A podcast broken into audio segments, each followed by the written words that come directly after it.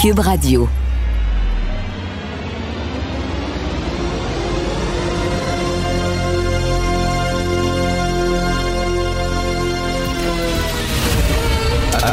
Attention, cette émission est laissée à la discrétion de l'auditeur. Les propos et les opinions tenues lors des deux prochaines heures peuvent choquer. Peuvent choquer. Oreilles sensibles s'abstenir.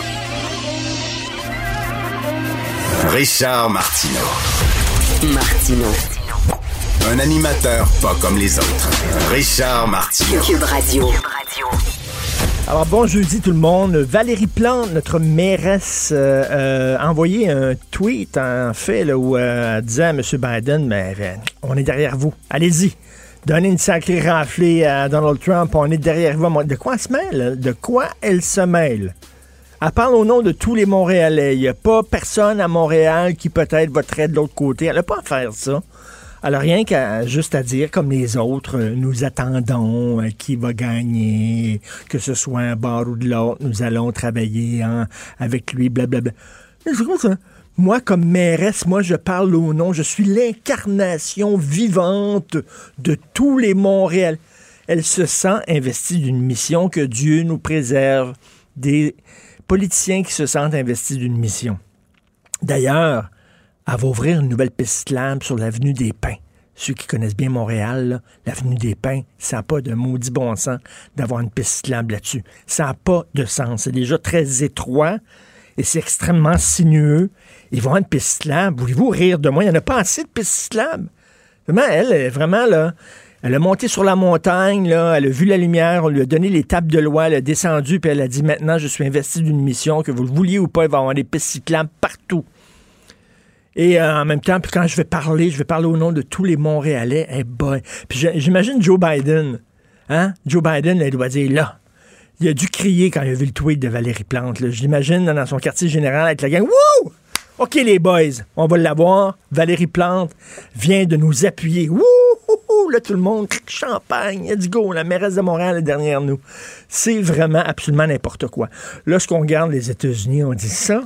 Ça, c'est comme la première puissance mondiale. Ça, on dirait vraiment une république de bananes ces temps-ci. Je vais en reparler un peu plus tard. Je vous ai parlé de ce livre-là.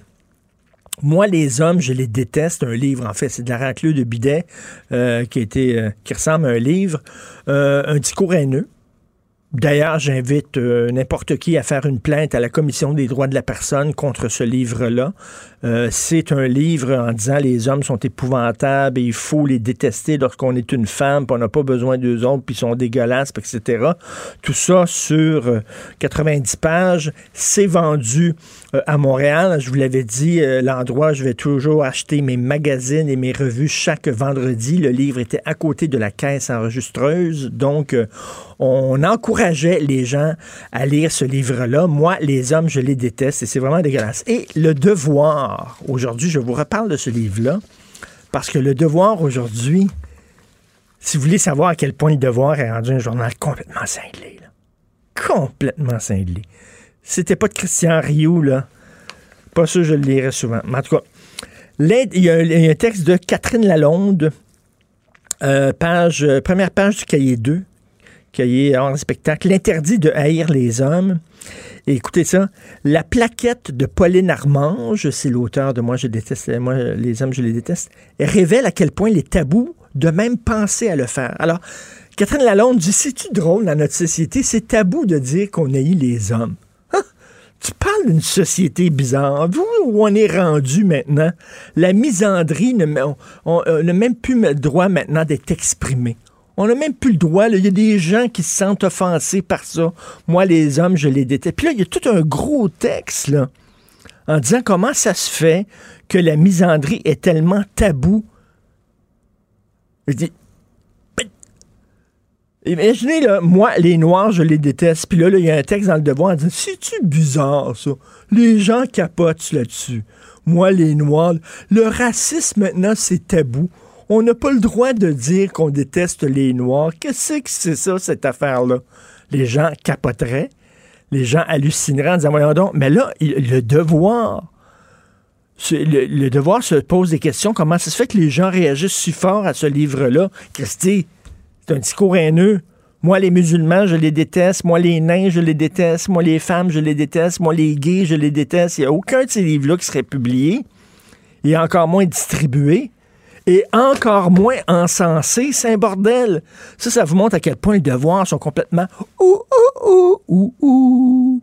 Le devoir, c'est comme un ballon là, à l'hélium, puis là, tu l'as perdu. Là. Tu te lâches la corde, là.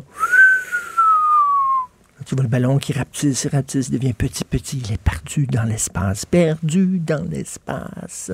Ça, c'est le devoir. J'en reviens pas qu'on ose publier ce genre de choses-là. Emmanuel Macron, je l'aime beaucoup, vraiment de plus en plus. Au début, Emmanuel Macron, c'était un Justin Trudeau.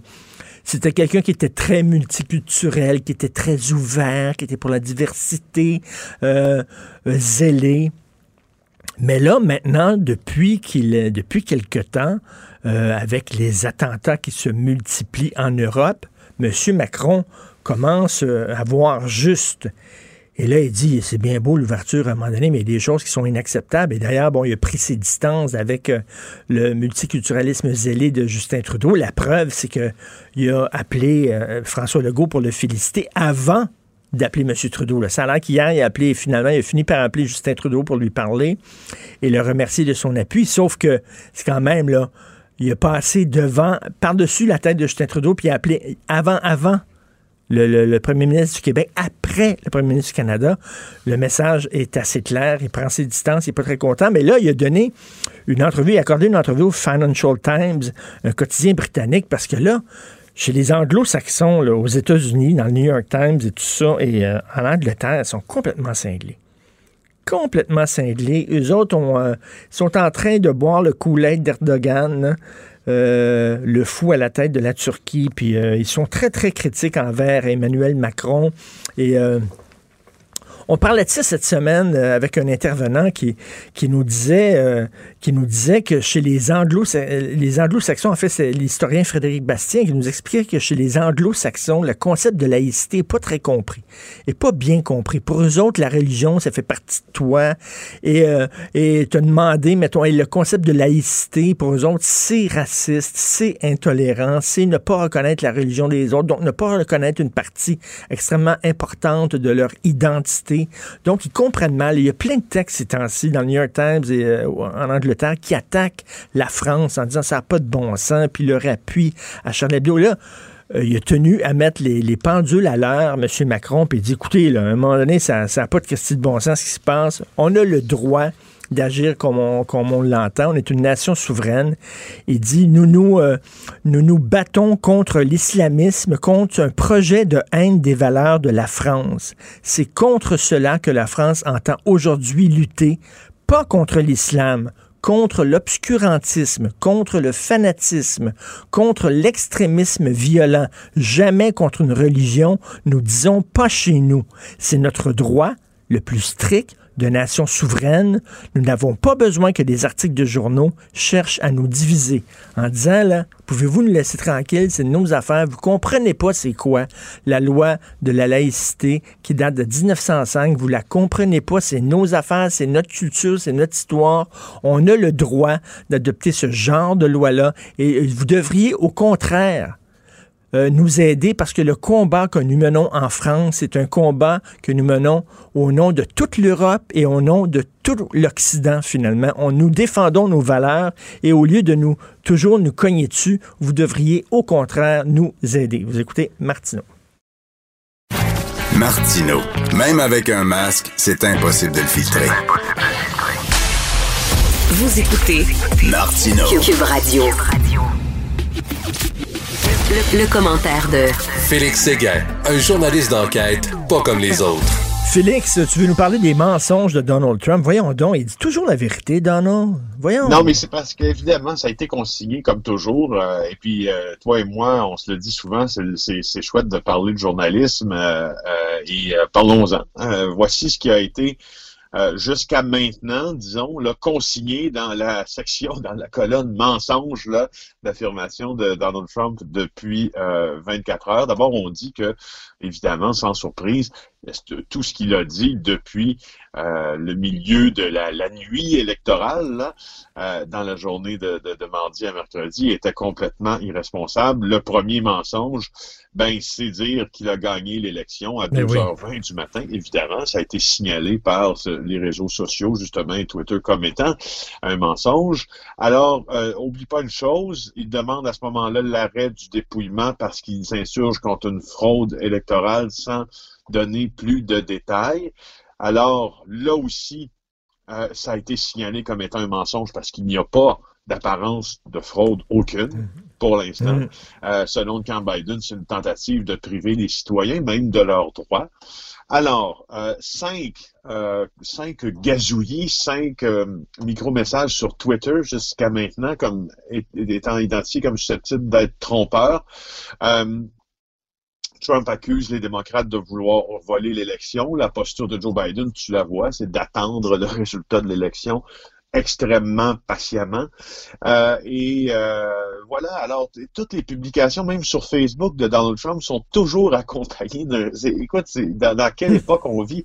Toutes les publications, toutes, du, du président américain sont accompagnées d'un rectificatif qui mène à un centre d'information sur le vote aux États-Unis qui tire le vrai du faux. T'imagines? C'est honteux c'est, écoute. Et là, il veut, se rendre, il veut se rendre en Cour suprême directement, c'est-à-dire prendre une autoroute, là, puis contourner le système de justice, puis s'en aller directement en Cour suprême. Il n'y a même pas de, il y a même pas de raison légitime pour dire, ben oui, il y a une, il y a de la fraude électorale ou c'est quoi tes preuves, c'est comme, euh, il dit oui, justement, puis on lui a donné, euh, moi et toi, on, on, a euh, remis à César ce qui lui appartenait, c'est-à-dire d'avoir su créer euh, un canal de communication qui court-circuitait l'establishment médiatique mm. américain, puis euh, politiquement de s'adresser à sa base via ses réseaux sociaux, euh, ce, qui est, ce qui est en soi un tour de un tour de force de court-circuiter l'establishment et puis de ne pas avoir besoin des grands médias pour être une caisse de résonance à son discours, mais en même temps, disons-le, il a court-circuité cette caisse, cette, cet establishment-là aussi en mettant sur la place publique notamment des mensonges que les grands médias vérifient parce qu'ils ont la capacité de le faire. Alors, c'est, en tout cas, ça nous donne, euh, ça nous donne des belles scènes, hein, comme euh, Beer. c'est, délirant et c'est, vraiment inquiétant. Là. C'est un, écoute, c'est, un baril de poudre. Richard, à, je pense que c'est au Wisconsin, au Michigan, Beer Barbecue and Freedom. Là. Non. Le, Non, t'as pas vu ça? Aïe, aïe, allez voir ça. C'est un gars, il y a une conférence de presse sur le dépouillement du vote. Euh, et, euh, et, et, et, je me rappelle pas exactement l'endroit, mais le gars a brisé Internet. Et puis t'as un gars, on dirait à peu près une cinquantaine d'années, cheveux bleachés, il a l'air de sortir d'une annonce de chamois. Et puis là, il commence à sauter sur place. Puis c'est un partisan euh, Trump, c'est un Trumpiste. Et là, il commence à sauter sur place, puis à pointer, puis à gueuler en disant Biden stole this election. We got to. Écoute, et là, il fait un show complètement débile. Il a brisé Internet. Tout le monde aujourd'hui ne parle que d'une chose quand on quand on parle de même et tout ça, c'est et, barbecue beer and, beer and freedom parce que son chandail, un chandail où il est écrit barbecue, bière et liberté. Ben, parle-moi de ça, toi. La, la, liberté passe en troisième avant, après le barbecue. C'est bon, ça. Oui, oui, c'est ça. Puis il y a une, une autre euh, personne liée à Donald Trump qui vient de briser euh, Internet. C'est sa conseillère spirituelle. Euh, c'est, oui, oui, elle a, elle fait une prêche enflammée mais enflammé pour demander à Dieu de régler ça, évidemment, parce que Dieu va régler ben euh, l'élection, tu sais bien. Ben oui, Dieu, du côté de Donald, ça c'est sûr et certain. Écoute, oui, c'est tellement fort. Ben alors, il y a une trêche, Richard, va voir ça aussi, allez voir ça. Et ça a été repris sur Internet sur euh, des paroles du euh, rappeur Eminem, parce que c'est, je c'est fou ce qu'elle dit, ça complètement, c'est complètement, c'est pas à côté de ses jambes, ça n'a pas d'allure. Allez voir ça. On rirait si c'était pas aussi triste. Écoute, un texte très intéressant dans le Journal de Montréal, page 17, de Jean-Louis Fortin, directeur du bureau d'enquête, qui écrit sur l'UPAC en disant, OK, si l'UPAC le veut euh, qu'on la prenne au sérieux, qu'on les prenne au sérieux, il y a toute une côte à remonter. Là. Ben oui, euh, il fait, il fait, disons, euh, la recension de, de, ce qui est public puis de ce qu'on connaît, nos bureaux d'enquête, sur les déconfitures de l'UPAC, les déconvenus. Et puis, euh, mon Dieu, c'est beaucoup, beaucoup de déconfitures. rappelons que le, procès de Nathalie Normando euh, a avorté à la fin du mois de septembre. Elle était soupçonnée dans une affaire de, de, début de confiance qui finalement ne s'est jamais euh, avérée. Deux semaines plus tard, Jean Charest, qui est visé par l'UPAC dans le cadre de Mâchuré, poursuit l'UPAC. Après ça, euh, les deux ex-enquêteurs, euh, Stéphane Bonhomme et Richard Despatie, poursuivent l'UPAC également. Et là, la directrice, ça, on n'a pas eu le temps d'en parler, Richard, mais on va en parler beaucoup au cours des prochains jours, puis même la semaine prochaine. La directrice du DPCP, Annick Murphy, qui annonce le jour de l'élection générale américaine qu'elle quitte pour la retraite un an avant la fin de son mandat sans qu'on puisse ne lui poser aucune ben oui, ça c'est bizarre. L'opposition veut euh, vraiment savoir ce qui se passe là parce que c'est un autre mystère qui s'ajoute à tous les autres mystères euh, qui euh, touchent l'UPAC. Comment ça fait qu'elle est partie? Ben là, justement, tu, tu te rappelles que c'est Maître Murphy qui a porté plainte contre le directeur de la SQ, Martin Prudhomme, qui lui a été relevé de ses fonctions en raison dirait-on, d'une conversation inappropriée selon Maître Murphy qu'elle aurait eue avec euh, euh, le policier le plus puissant au Québec, M. Prudhomme. Alors là, Maître Murphy quitte pour la retraite, puis nous autres, qu'est-ce qu'on, avec quoi on reste? Rien. Véronique Yvon veut interpeller et demande, Pascal Bérubé a fait la même chose. Je pense que les, partis d'opposition se rendent à, cette, à ce, constat aussi qu'il faut entendre Maître Murphy sur les raisons qui ont mené à son, à son départ. Parce que, oublie pas que dans le fameux jugement du juge Perrault, là, dans le procès de Nathalie Normando, ce qui est remis en question, là, c'est la manière dont la police se comporte avec le DPCP, vice mhm. et versa.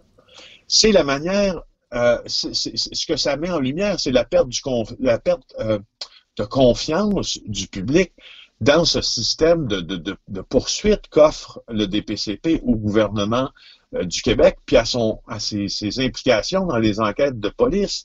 Et là, tu as la bosse du DPCP hum. sur laquelle on se pose beaucoup de questions, même si on n'a pas beaucoup de, de, on n'a pas de preuve de dérive éthique ou quoi que ce soit, mais on veut savoir, on veut comprendre. On peut pas s'en aller. Écoute, là, là, c'est vraiment n'importe quoi, là. Ben oui. Corrige-moi si je me trompe, en 2018, le directeur, euh, même avant 2018, euh, l'arrestation de Nathalie Normando survient jour de budget provincial. En 2018, ben à l'élection générale, euh, qui quitte ses fonctions? Robert Lafrenière. À l'élection présidentielle, qui quitte ses fonctions? L'une des plus grandes juristes au Québec, la directrice du DPCP. Et je le répète, on reste avec rien. Non, non, puis le timing, c'est pas, c'est pas, pour rien qui, qui ont fait ces coups de théâtre-là, alors que tous les projecteurs, tous les micros, toutes les caméras étaient d'un autre côté. Ça, s'intéressait soit aux élections euh, fédérales, les élections provinciales, les élections qui se passent aux États-Unis. Puis tout ça, c'est pas pour rien qu'ils choisissent ces journées-là pour sacrer le camp. Mais c'est encore plus grave. C'est encore plus grave, Richard. C'est, ça ajoute une dose de suspicion. Écoute, l'UPAC l'admet, Richard. Là. On est dans une, une, crise de confiance puis un déficit de crédibilité de la population envers l'UPAC. On pourrait peut-être en dire autant de d'autres euh, de d'autres organismes publics comme le DPCP, comme le ministère de la Sécurité publique, pour qui, euh, euh, pour qui justement la population a certains doutes quant au fonctionnement, puis même vont même à certains égards à l'éthique. Puis en plus, sachant ça, tu t'en vas le jour de l'élection présidentielle parce qu'on n'est pas tout à fait con. On sait que quand on s'en va dans le jour, de, comme tu l'as dit, les médias vont être occupés ailleurs. Puis c'est ben pas toi, c'est pas toi qui vont venir, c'est pas sur ton gros orteil qui vont venir marcher. Moi, ça me renverse euh, pour vrai. Écoute, on regarde ça, et on dit là, on regarde ça, on dit on devrait là, euh, annuler ça, puis repartir sous un autre nom, le l'UPAC, là, veut dire abolir cette institution là, c'est vraiment rendu n'importe quoi et bien sûr ça nourrit le cynisme de la population. Tu veux nous parler d'un fait assez euh, assez odieux? ouais. Je me suis dit, euh, je me suis dit que il fallait peut-être à partir de maintenant, puisque tu sais, on est si, on est si fâché par ce qui se passe avec le, milieu policier et politique et judiciaire, finir sur une note différente en regardant ce qui se passe à l'extérieur de nos frontières. Et je veux juste signaler que euh, en Algérie, il y a une femme qui a décidé d'arracher les yeux de son mari Euh. en pleine nuit de noces. Euh, ça s'est passé à Sidi Belabès, c'est dans l'ouest de l'Algérie. C'est une jeune mariée qui a été arrêtée, accusée d'avoir, comme je te l'ai dit, arraché les yeux de son mari. C'est euh, des médias algériens qui rapportent ça. Ils rapportent qu'au fond, cet accusé se serait défendu parce que son époux euh, voulait pratiquer ce qu'on appelle une relation sexuelle haram. Haram, pour le monde arabe, euh, euh, ça, ça, ça a deux significations. C'est soit une interdiction ou ça réfère au sacré. Dans ce cas-ci, ça réfère à l'interdiction.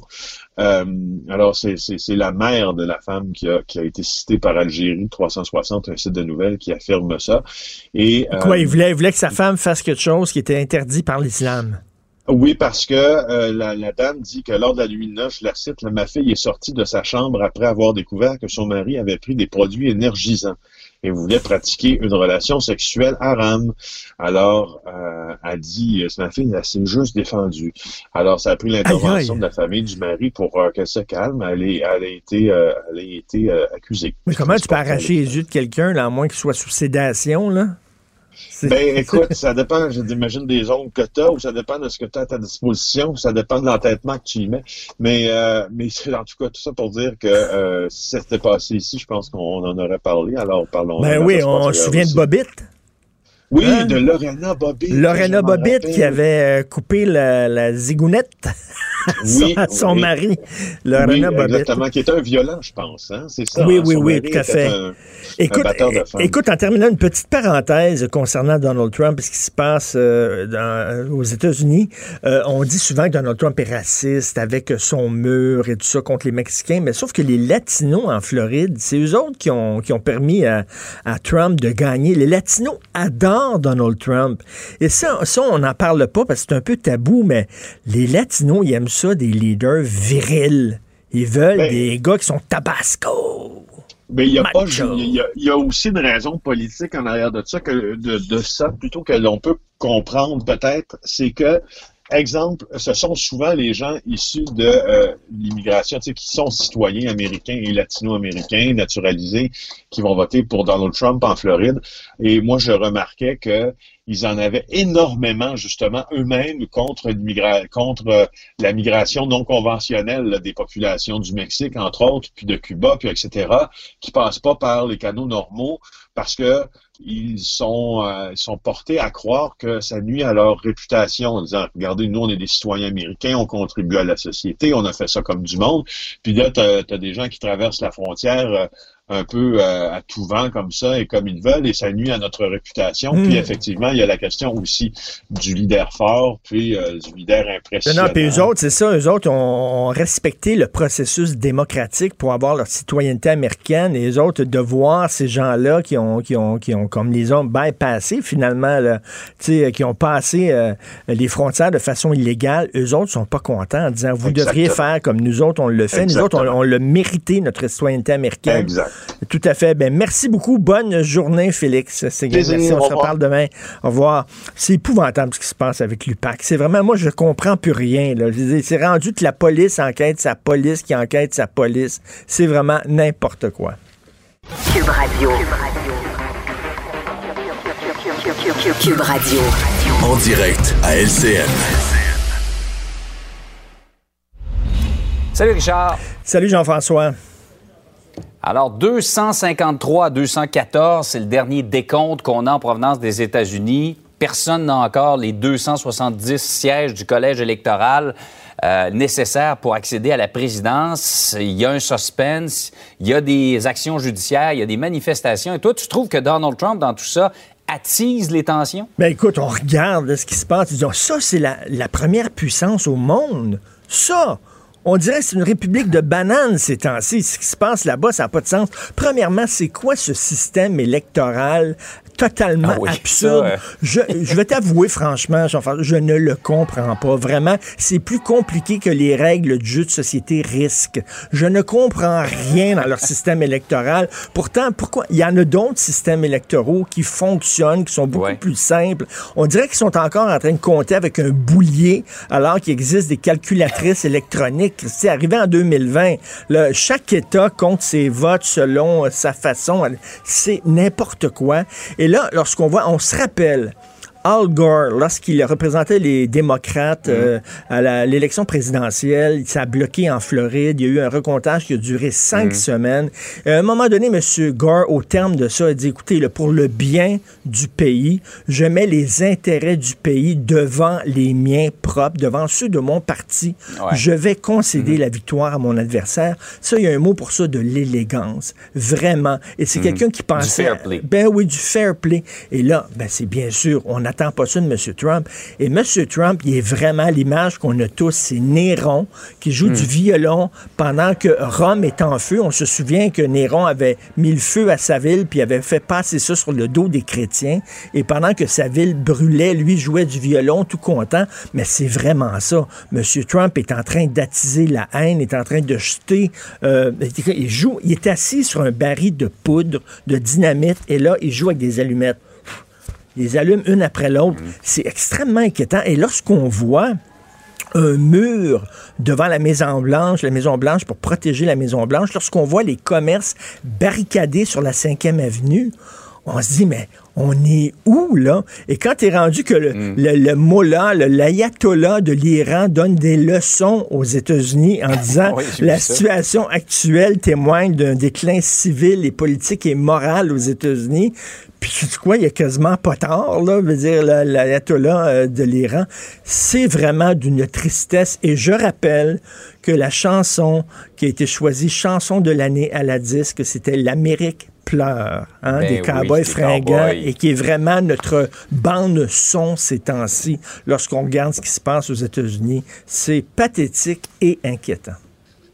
Ah oui, inquiétant, d'autant plus que ça pourrait se poursuivre sur plusieurs semaines. Imagine, il y a au moins dans cinq États où il va y avoir des contestations judiciaires. Imagines-tu? Ben on n'aura oui. pas le fin mot de l'histoire probablement avant, peut-être comme en 2000, Et lui, euh, il, près la mi-décembre. et il arrête pas de dire, lui, qu'il s'est fait voler ses élections, alors qu'il n'y a rien là, qui prouve ça. là. Il n'y a absolument rien. Arrive avec des preuves, là, Joe. Mais non, absolument pas. Il va aller directement en Cour suprême. Il va falloir l'arracher de là avec un bulldozer. Il, vraiment, il se tient, il s'accroche à son bureau avant. Là.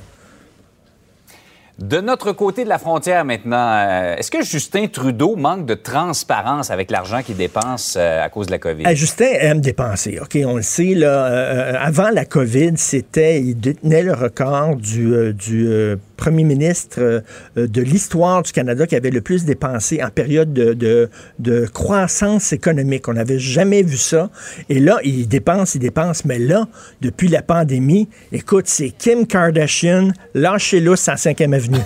Vraiment, avec cinq cartes de crédit. Le gars, là, il vient d'autoriser des dépenses de 80 milliards de dollars. 80 milliards. Je ne sais même pas c'est combien de zéros. Et là, il y a euh, le directeur parlementaire du budget qui dit est-ce qu'on pourrait savoir où va l'argent exactement? Y a-t-il un suivi? Là? Ça va où cet argent-là? Ça sert à quoi? Est-ce que c'est vraiment efficace pour lutter contre la pandémie? On l'a vu, là, qu'on payait des jeunes à rester chez eux pour se pogner le bain, ce qui a créé une pénurie de main-d'œuvre, ce qui a mis les restaurants et les commerces euh, dans la chenoute alors qu'il était déjà, là, il y avait déjà plein de problèmes. Donc, est-ce qu'on peut avoir un suivi des dépenses? Non, non. C'est la pandémie. C'est important. Il faut dépenser. On a besoin de dépenser. Mais là, vraiment, là, il court avec ses cartes de crédit, sa 5e avenue. Là, chez Lousse, faut vraiment le calmer. On, le ramène au pas en disant, ben là, on veut avoir régulièrement, euh, de faire, mettons, aux deux semaines, avoir un rapport. Où va l'argent? À quoi ça sert? Est-ce que c'est bien dépensé? Parce que là, il est en train de creuser, écoute, vraiment la dette, là. Tu fais ça comme ça, la dette, t'entends les Chinois parler, là. On est quasiment rendu l'autre bout, là. On en a en tout cas pour une génération à payer ça. Ah ça, oui. c'est, euh, ça, c'est certain. Ah, tout à fait. Hey, Richard, passe une belle journée. Bonne journée malgré tout. Salut.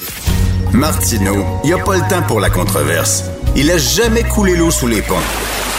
C'est lui qui la verse. Vous écoutez Martineau. Cube, Cube Radio. Vous connaissez Maître Jean-Pierre Rancourt, le criminaliste. Il réside au Vermont depuis une vingtaine d'années. Les résidents de Newport au Vermont, il possède la double citoyenneté canado-américaine. Et là, il regarde ce qui se passe dans son pays d'adoption et il est inquiet. Bonjour, Maître Rancourt. Bonjour. Martineau. C'est pathétique, là. On regarde ça. C'est censé être, je sais pas, moi, là, il y a le statut de la liberté devant les États-Unis. C'est censé, eux autres, qui portent le, le, flambeau de la liberté, la première puissance au monde. Et on regarde ce qui se passe, puis ça a l'air d'une république de bananes. C'est triste et euh, je suis pas, suis pas le seul à, à penser ça aux États-Unis. Beaucoup de gens le pensent. Euh, c'est sûr que les partisans de Trump le pensent moins, mais euh, la majorité des gens que je côtoie dans le Vermont euh, disent que ça n'a pas de bon sens. Et euh, on a, on a la, la, pire situation dans le moment. On va avoir un président qui va être euh, plus que minoritaire, même si c'est pas le même système qu'au Canada. Euh, la Chambre des représentants et le Sénat va être républicain. Euh, il n'y aura pas trop de pouvoir. Alors, comment ça va aller pour les quatre prochaines années, c'est pas trop trop bon. La question qu'on se posait, est-ce qu'avec 330 millions de personnes, on avait le choix rien entre ces deux personnes-là, ça n'a pas de bon sens? Ça n'a pas de bon sens. Là, là vraiment, là, ils ont le choix d'un coup de poing dans la face et un coup de pied dans le cul. Là. c'est à peu près ça. Mais euh, j'ai hâte que ces quatre ans-là soient passés, et qu'on voit si on peut avoir réellement des candidats euh, qui soient euh, quand même d'envergure, puis plus jeunes que ça, puis dynamiques avec des idées, puis euh, je sais pas, mais on va être mais, encore quatre ans là, avec. Euh... Mais là, mais là, Maître Ranco, c'est que c'est le pire scénario parce qu'on le disait, là, tous les, les, les, chroniqueurs, les analystes le disaient, là, que ce soit un ou l'autre, pourvu que ce soit une victoire claire et qu'il n'y a pas de, il y a pas d'ambiguïté. Mais là, c'est le pire scénario avec une victoire comme ça tellement serrée, c'est certain que là, il lâchera pas le morceau, Donald Trump. Là. Ouais, c'est ça. Il l'avait prédit. Euh, il avait... Mais il parle de fraude, il parle de fraude, il parle de fraude. Quand vous allez vous présenter devant un tribunal, et d'ailleurs Boisvert en parlait dans la presse ce matin, euh, le tribunal, il faut qu'on ait de la preuve de fraude. C'est bien beau gorger ça dans les airs depuis le début, là, mais je ne vois pas la fraude, moi. Alors, comment il va faire pour prouver à un juge, parce qu'il faut qu'il aille dans chaque État, il faut pas que ça ne va pas à cause suprême immédiatement. Il va aller dans les États euh, dans lesquels il veut contester. Il va aller devant un tribunal de l'État et il va devoir avoir une preuve euh, de, de, fraude tangible. Oui. Euh, ce qui me surprendrait qu'on soit capable de trouver. Ben oui, mettons, il était au Québec, là, on est au Québec, là, puis quelqu'un dit, bon, j'ai été, je sais pas, agressé ou j'ai été victime d'un crime. Le DPCP va regarder le dossier, puis s'il n'y a pas suffisamment de preuves, le DPCP, ben, portera pas des accusations. Puis là, c'est ça qu'on se dit, là. Là, les, ces gens-là vont regarder le dossier. Ils sont où tes preuves qu'il y a des fraudes? Il dit, on a volé euh, des votes, on a brûlé des votes, etc. Où? Quoi? T'as des images, des preuves? Est-ce qu'on a brûlé des votes euh, euh, républicains ou démocrates? Comment on pourra prouver ça si jamais on est capable de prouver ça? Alors moi, je pense que c'est de la foutaise. C'est un gars qui crie tout le temps, qui parle en fou. Et là, ben, depuis le début, il dit qu'il va aller à la cour. Mais quand il va s'être fait euh, retourner une couple de fois, ben, il va peut-être prendre son trou et s'en aller chez eux. Je pense que c'est... Ouais, mais ça, la, la, la, le, pro le problème, c'est que sa gang ne lâchera pas. La, gang qui ont l'air de ZZ Top avec euh, des AK-47 qui se promènent dans la rue, ces gens-là, là, ils lâcheront pas le morceau. Je veux dire, est-ce que vous craignez, parce que c'est quasiment un climat de guerre civile, quand on voit les commerces barricadés à New York, on s'attend à ce que ça pète? C'est inquiétant. Oui, je m'attendais à ce que ça soit pire. Il y a eu quelques manifestations. Mais euh, vous savez, le, le, matin que ça va être Biden, puis qu'il il va s'apercevoir, le, le Parti républicain, c'est pas juste lui, là. Le Parti républicain va regarder, puis vont dire, bon, ça n'a plus de bon sens.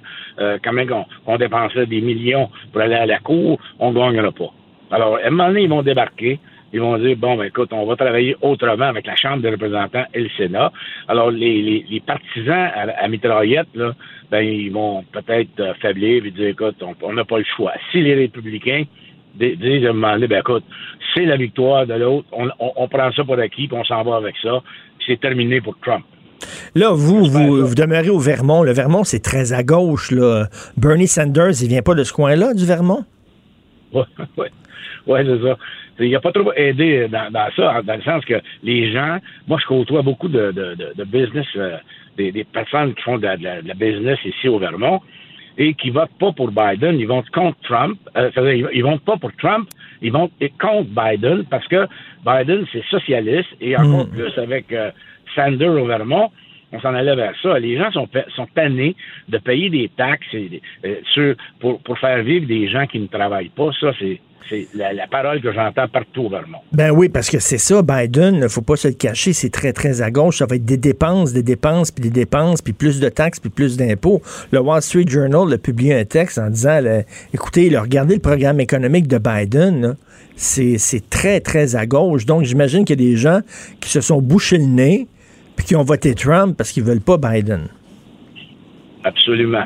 Euh, moi, je dirais que au Vermont, ici, la majorité des gens qui ont voté euh, pour Trump, ils votaient contre euh, Biden. C'était pas pour Trump, mais il n'y avait pas le choix. Mais y a-tu des gens au Vermont qui se promènent, je sais pas moi, avec des drapeaux, des t-shirts, des, plaques d'immatriculation pro-Trump? Ils doivent être discrets au Vermont parce que je l'ai vu cet été. Nous, on, est propriétaire d'une marina ici à Newport et il y avait plusieurs bateaux avec des gros drapeaux de Trump. Et euh, il y a à peu près un mois et demi, il y a eu ce qu'on appelle un rally, une manifestation. Il y avait environ 100 pick-up, parce que les pick-up sont populaires au Vermont, avec des drapeaux de Trump et on se promenait en ville partout. Mais quand il est arrivé le temps de l'élection, mardi, j'ai fait le tour un peu, il n'y avait pas de manifestation. Il n'y avait pas plus de drapeaux euh, de Trump que de Biden. Et c'était assez calme dans les bureaux de scrutin. OK, mais euh, ben, je pense qu'au Vermont, vous avez déjà eu même un gouverneur communiste. Ça se peut-tu? C'était le maire de Burlington qui était communiste. Mais c'était pas un socialiste, un vrai communiste. Ouais, c'était pas un gouverneur, ça devait être euh, le maire, oui. Ça doit être le maire de Burlington. C'était vraiment, c'était vraiment, c'est très à Y a-tu des gens qui se promènent avec des guns et des armes à feu au Vermont? Ben, on a le droit d'avoir euh, des armes à feu en autant qu'elle est cachée. Alors, euh, tu peux avoir un revolver sur toi puis rentrer dans un restaurant, et euh, mais en autant qu'elle est cachée, en, dessous de ton chandail, par exemple. on n'en voit pas souvent, mais ça arrive. Est-ce que vous croisez des Américains qui disent Coudon, Jean-Pierre, comment on fait pour émigrer au Canada? On veut sacrer le camp. Ouais, mais ça, c'est des gens qui parlent en l'air parce qu'ils connaissent rien, parce que c'est, tu peux pas immigrer au Canada, euh, surtout de ce temps-ci, là, mais euh, c'est, pas facile d'immigrer dans un autre pays. Là. Il faut que tu aies des raisons pour obtenir un visa et obtenir euh, la, nationalité canadienne. Hmm. Alors, les gens qui disent ça, là, c'est juste par... ils, sont, ils sont tannés, là, puis ils disent ça, mais ils, s'en viendront pas au Canada. J'ai vu qu'il y avait un, un joueur de hockey, un ancien joueur de hockey, euh, qui est au Canada, aux États-Unis, mais lui, il a la nationalité canadienne, il a la double comme moi. Alors, il peut choisir de retourner au Canada, mais euh, quelqu'un qui n'a pas euh, rien au Canada, pas de business, rien, il ne pourra pas s'en venir au Canada. En tout cas, Maître Ranco, j'espère que ça va se calmer un peu, mais je suis assez pessimiste lorsque je vois les choses là-bas. J'espère que ça va être calme au Vermont. Merci beaucoup, Maître Jean-Pierre Ranco, criminaliste. Merci. Merci, ça fait plaisir. Bonne journée à vous. La bonne nouvelle pour les Américains, parce qu'il y a quand même une bonne nouvelle, c'est que PFK, le poulet frit Kentucky, vient d'annoncer la sortie d'une bûche de Noël, une bûche que vous pouvez mettre dans votre feu biodégradable à l'odeur de poulet frit. OK? À l'odeur de poulet frit. Maude, qui travaille euh, à l'émission aussi, qui travaille à, Cube Radio, euh, me dit que l'année dernière, elle croit que PFK avait sorti une bougie à l'odeur de poulet frit. Tu rentres puis ça sent le poulet frit. C'est-tu bon? Faudrait que Saint-Hubert lance ça, une, bûche à l'odeur de côtelette de porc. Tiens, ça serait bon. On s'en va tout de suite à la pause. Martineau, il n'y a pas le temps pour la controverse. Il a jamais coulé l'eau sous les ponts. C'est lui qui la verse. Vous écoutez Martino. Cube Radio. Gilles Le où, quand, comment, qui, pourquoi ne s'applique pas sa ricanade? Parle, parle, parle, genre, genre, genre. Gilles C'est ça qu'il manque tellement en matière de journalisme et d'information. Voici le commentaire de Gilles Proulx. Alors, Gilles, qu'est-ce que vous pensez de ça, ce qui se passe aux States?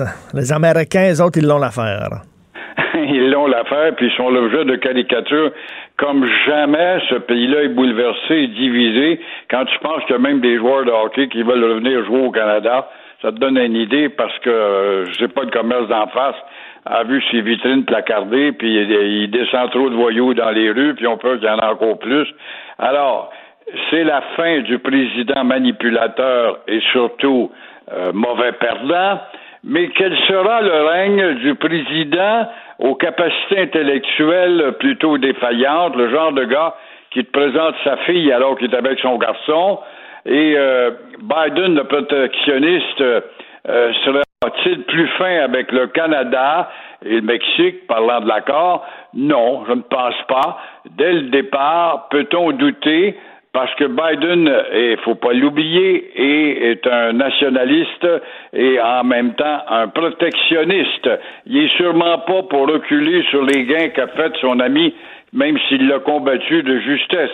Il euh, oublie aussi très souvent, en te parlant ton nom, il a nul doute une usure cérébrale, ce gars-là. Ben oui. Et depuis ce temps, il avait euh, devant lui il avait, imagine-toi, ça fait quand même combien d'années qu'il a été choisi, le chef, pour combattre euh, le président américain?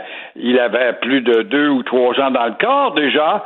Alors, il a eu toutes les chances de se ramasser un bassin de vote où normalement il aurait dû écraser Trump et à la place, eh bien, on se retrouve à la case zéro parce que c'est pas un grand gagnant. Si l'autre est un mauvais perdant, lui n'est pas un grand gagnant. Là, il y a un texte dans le Journal de Montréal, comme quoi il y a des Américains qui voudraient, euh, qui voudraient immigrer ici. Mais là, je viens de parler à Maître Jean-Pierre Ranco, il dit Ouais, c'est des paroles en l'air. C'est dit, ils peuvent pas, tu sais, pour immigrer quelque part, il faut que tu euh, faut que tu démontres que ta vie est en danger ou alors que tu es dans un pays en guerre, ou etc. C'est pas le cas aux États-Unis. Il y a peut-être raison de dire ça, M. Jean-Pierre, qui lui-même est un habitant de l'État du Vermont, faut pas l'oublier, mais euh, il faut euh, quand même reconnaître que Trudeau, dans les entourloupettes, eh veut recevoir plus de 400 000 immigrants l'année prochaine. Et là-dessus, comment le petit Québec, avec ses petits moyens, va-t-il réussir à intégrer des gens qui ne s'intègrent pas? Alors, jadis, c'était la guerre du Vietnam qui faisait fuir les jeunes, ne voulaient pas se battre pour les Américains. Alors, il lorgnait vers le Canada. Il y a eu Phil Edmundston parmi ceux-là qui était très Ben populaire. Depuis ces derniers jours, ben, c'est la division du pays. Un jour, c'est à cause de Trump qu'on veut quitter. On voit le joueur de hockey Bertuzzi dire, moi, je suis capable dans mon quartier tranquille. Lui-même qui a cassé la gueule à combien de gens qui étaient un violence à la glace. Et euh, d'autres jours, c'est Biden, il est trop faible. Et euh, c'est surtout la COVID, euh, évidemment, qui va être l'élément majeur pour empêcher d'entrer. Mais, euh, faut pas oublier que nos Canadiennes ressemblent aux Américains. Alors, l'intégration est facile à faire. Justin Trudeau va trouver peut-être une entourloupette euh, pour fermer les yeux afin de laisser entrer, après tout, c'est du monde comme nous autres, et après tout aussi, Ottawa n'a-t-il pas laissé savoir que plus de 400 000 immigrants vont rentrer en 2021, ne l'oublions pas. Et euh, avec la petite capacité d'intégration que possède le Québec, qui n'a pas de pouvoir et qui en demande et qu'on lui refuse, eh ben c'est pas demain l'intégration pour des gens qui veulent pas s'intégrer. Et le lendemain de veille pour les Américains, là, s'il y a une victoire de Joe Biden, parce qu'on s'en va vers ça, le lendemain de veille va être dur parce que Biden, c'est des dépenses, des dépenses, puis des dépenses. Exactement, mais où va-t-il prendre l'argent? Au moment où Joe Biden euh, veut s'asseoir sur le siège du salon ovale, il devra supplier, supplier le Congrès, supplier le Sénat, supplier l'opinion publique parce qu'il y a essoufflement économique qui ne cesse aux États-Unis. Alors nos voisins, avec leurs millions de chômeurs et des centaines de milliers de petites PME qui sont confrontées à l'inactivité, avec son industrie touristique qui est très importante, paralysée, ses avions commerciaux cloués au sol et ses restaurants fermés, Joe Biden devra faire appel à un autre soutien budgétaire. Mais là est le problème. Comment va-t-il faire si justement euh, il doit s'adresser au Sénat majoritairement avec les, euh, les, les républicains qui sont là, qui ont déjà des couteaux aiguisés pour se venger. Alors comment va-t-il faire? Alors Joe est peut-être euh, à la porte de la Maison Blanche, mais il est aussi à la porte d'une récession certaine. Valérie Plante qui a tweeté là, en disant Monsieur Biden, à Montréal, on est derrière vous, puis on espère que vous gagnez. De quoi elle se mêle? elle? Comment ça qu'elle a écrit ça? Elle peut pas parler au nom de tous les Montréalais. Elle, elle se donne des airs vraiment d'une première ministre. Ben oui. Il n'y a pas de doute. Elle a dans la tête. Puis moi, je la soupçonne subtilement et en catimini de supporter les tenants de la création de la province de Montréal, c'est-à-dire la province de Maisonneuve, c'est-à-dire détacher Montréal du Québec. Ne soyons pas étonnés. Elle se permet de faire et d'avoir des élans internationaux tout d'un coup, alors qu'elle a rendu sa ville internationale une petite ville provinciale bien ordinaire une ville qui est invivable et qui n'est plus une référence comme elle l'a été pendant longtemps. Et là, elle a annoncé qu'elle va faire une piste cyclable sur la rue des Pins. Vous connaissez Montréal, vous connaissez l'avenue des Pins. C'est très sinueux. C'est dans des arbres aussi. J'espère que ça va être des pins parce que c'était en hommage aux pins que cette rue-là, Pine Avenue, comme ça qu'on l'appelait jadis, peut-être qu'elle pourra ramener Pine Avenue. Non, mais, mais ça n'a pas de bon sens, c'est une piste cyclable sur des pins. Il n'y a rien que du bon sens avec elle, mais son fort vote vient du bassin des cyclistes. Ces grands amateurs cyclistes qui se prennent pour des Eddie Merckx puis des Raymond Poulidor ou encore des Lance Armstrong qui trichaient en passant. Alors, elle a un bassin de vote là-dedans, là, là, puis elle s'appuie là-dessus, dans le fond, pour se faire élire. Tu sais, quand on sait que Peter Sergakis, puis combien d'autres euh, hommes d'affaires cogne à la porte actuellement de gens, hey, hey, toi, tu devrais venir euh, te présenter. Puis bon, il n'y en a pas un maudit qui se décide. C'est vrai qu'on a encore un an, mais euh, il y a un grenouillage pour trouver un candidat pour débarquer ça, parce qu'on hier, c'est chez toi justement qu'il y avait un gars qui euh, parlait que ce soit un autre, ouais, il disait ils ont le choix. Il, dit on a le choix entre un autocrate ou la, la villocrate. C'est ça qu'il disait. Oui, voilà, dans une médiocratie. Alors, c'est pas demain la veille, Montréal est loin de se diriger vers le surpassement qui va distinguer cette ville comme étant justement distincte. On n'en veut pas. It's an American city in North America. Don't bother me with your distinct society. Et là, il faut se rappeler, là, parce que là, on regarde ce qui se passe aux États-Unis, puis on parle de ce qui se passe aux États-Unis, mais jusqu'à preuve du contraire, on vit au Québec, là, puis on a nos propres problèmes. Et là, faut le rappeler, tous les jours, la loi 21 est en procès, elle est devant les tribunaux, puis ça, c'est le procès du Québec. C'est ça qu'on fait, là. On est intolérant, on est raciste, c'est le défilé des braillardes. T'as donc raison, et c'est drôle qu'on n'en parle pas beaucoup. Ils ont un arsenal, eux autres, de moyens de faire du tapage, conférences de presse, puis tu vas en avoir, puis des répétitions de pseudo-experts, des anciens juges nommés par le Parti libéral pour venir dire, nous autres, on est juges, on connaît la loi bien mieux que vous autres, puis la loi de Legault, c'est du fascisme, du nazisme. C'est épouvantable, le, le, mais le maudit problème, moi, qui me fait le plus mal, c'est quelle que soit la sensibilité qu'on peut, sensibilité qu'on peut avoir pour réveiller ce maudit peuple d'endormis, on n'y parvient pas. Le Valium est trop fort. Ben, c'est vrai. Je discutais cette semaine, euh, on, s'envoyait des messages, euh, Joseph Facal et moi, puis il disait la même chose. Je regarde des fois les Québécois, puis maudit que je suis découragé, euh, tu le dis. Merci beaucoup, Gilles. Bonne journée, on se reparle demain. À toi aussi, au revoir. Martino, souvent imité, mais jamais égalé. Vous écoutez Martino, Cube, Radio. le commentaire de Michel Girard. Une vision des finances pas comme les autres. Nous parlons d'argent avec l'excellent Michel Gérard, chroniqueur à la section argent du Journal de Montréal, Journal de Québec. Avant de parler de la bourse, Michel, euh, euh, le directeur parlementaire du budget qui dit à Justin Trudeau qu'il manque de transparence en disant c'est bien beau de dépenser des milliards. On peut-tu savoir où va l'argent? Est-ce que c'est vraiment efficace tes programmes d'aide? Y a-tu un suivi avec cet argent-là? Il s'est fait taper ses doigts. Euh, ouais. à moins que c'est la job du directeur parlementaire de taper sur les doigts du, gouvernement. C'est sa job de, tout surveiller. Non, mais effectivement, écoute, on, en sait quand même pas mal. Euh, pas mal, mais, mais on sait évidemment que, regarde, tu, vois, l'autre fois, je te disais qu'on avait dépensé 33 euh, euh, milliards de plus que ce que les gens avaient perdu, tu sais. Bon. Or, et ça, c'est un exemple. Ce qui veut dire qu'effectivement, euh, les programmes de survie financière qui ont été lancés par Justin Trudeau là en mars pour euh, contrer euh, les conséquences néfastes de la pandémie. bon, à sa décharge, tu sais, il, a, il a lancé ça rapidement, puis c'est sûr qu'on n'a sûrement pas tout mis en place les mécanismes budgétaire nécessaire pour être extrêmement rigoureux. Euh, mmh. Fallait faire vite. Je l'excuse pas, là, mais il fallait faire vite. Et puis, euh, quitte à, au fil des semaines et des mois, de raffiner euh, les processus, puis euh, le système de vérification. On sait qu'il y a eu quand même des, des, des, abus, des, des fraudes. Bon, en tout cas, il y a toujours des gens qui exploitent n'importe quoi. Là.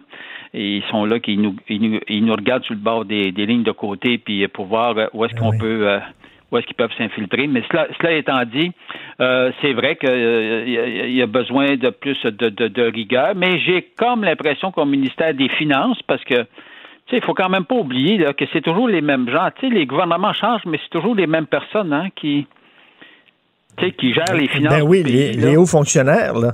Les, les, les, hauts, fonctionnaires. Alors, euh, euh, je pense pas que fondamentalement, il n'y a, y a, aucun fonctionnaire qui veut se faire avoir. Tout le monde est de bonne foi, sauf que hmm. cette fois-ci, exceptionnellement, il a fallu agir extrêmement rapidement comme je te dis, là, je veux pas, euh, hmm. je, je, veux pas, l'excuser, mais... mais à travers le monde, tout le monde a été obligé d'agir extrêmement rapidement.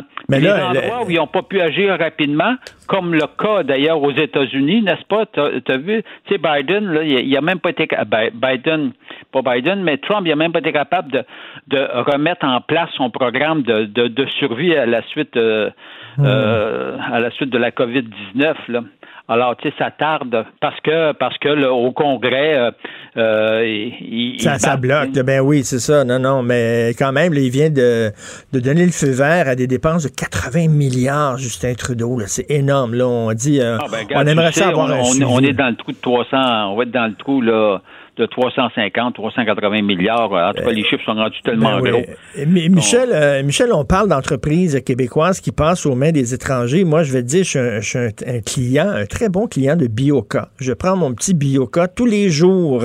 Ça, c'est les, fameux euh, yogourts là, euh, probiotiques. Là, et ça a été ben oui, acheté. c'est vendu, lui, là. Ben oui, c'est vendu par, par des Irlandais parce qu'il n'y avait aucun acheteur québécois. Là, c'est rendu irlandais. Ben c'est ça. Alors à un moment donné, tu vois, tu as, des entreprises comme ça qui, qui ont l'air à bien fonctionner. Ben oui. Et puis euh, bon, bref, tu aucun aucune société euh, québécoise intéressée, fait que tu peux pas en vouloir euh, évidemment aux, propriétaires de l'entreprise de, de, hmm. à un moment donné s'il reçoit une offre de l'extérieur puis s'il y a personne qui qui du, du Québec qui vient la, la contrer, ben garde. C'est dommage, c'est un, un bon produit, c'est un bon produit, c'est une bonne entreprise, c'est de la biotechnologie, là, c'était une entreprise euh, vraiment de pointe, Bioca, et là maintenant c'est rendu une entreprise irlandaise parce que il y avait personne ici qui avait les poches suffisamment euh, creuses et profondes pour pouvoir acheter cette entreprise. Ben coudon. Euh, donc la bourse qui mise sur Joe Biden. Ah ben écoute, pour la bourse là, c'était c'est évident entre guillemets. Euh, que c'est Joe Biden qui, qui va remporter, euh, malgré les contestations de, de, Donald Trump, qui va remporter euh, la victoire, la présidentielle. on sait évidemment, pour, avant que ce soit officiel, ça peut traîner. ça peut traîner un peu. Alors, dépendamment, évidemment, tu sais, chaque jour, comme là, je pense qu'il est rendu à 264 et puis, il en a besoin de 270 grands électeurs. Puis là, ben, il y a le Nevada là, qui, où, Biden a l'avance, ce qui veut dire que s'il gagne le Nevada, ben, euh, il va gagner automatiquement la, présidentielle. Euh, bon, alors, mais, pour, pour, le moment, là, hein, parce que évidemment, on sait bien que euh, Trump a mis en place plusieurs contestations. On verra s'il peut faire du chemin ou pas avec ça.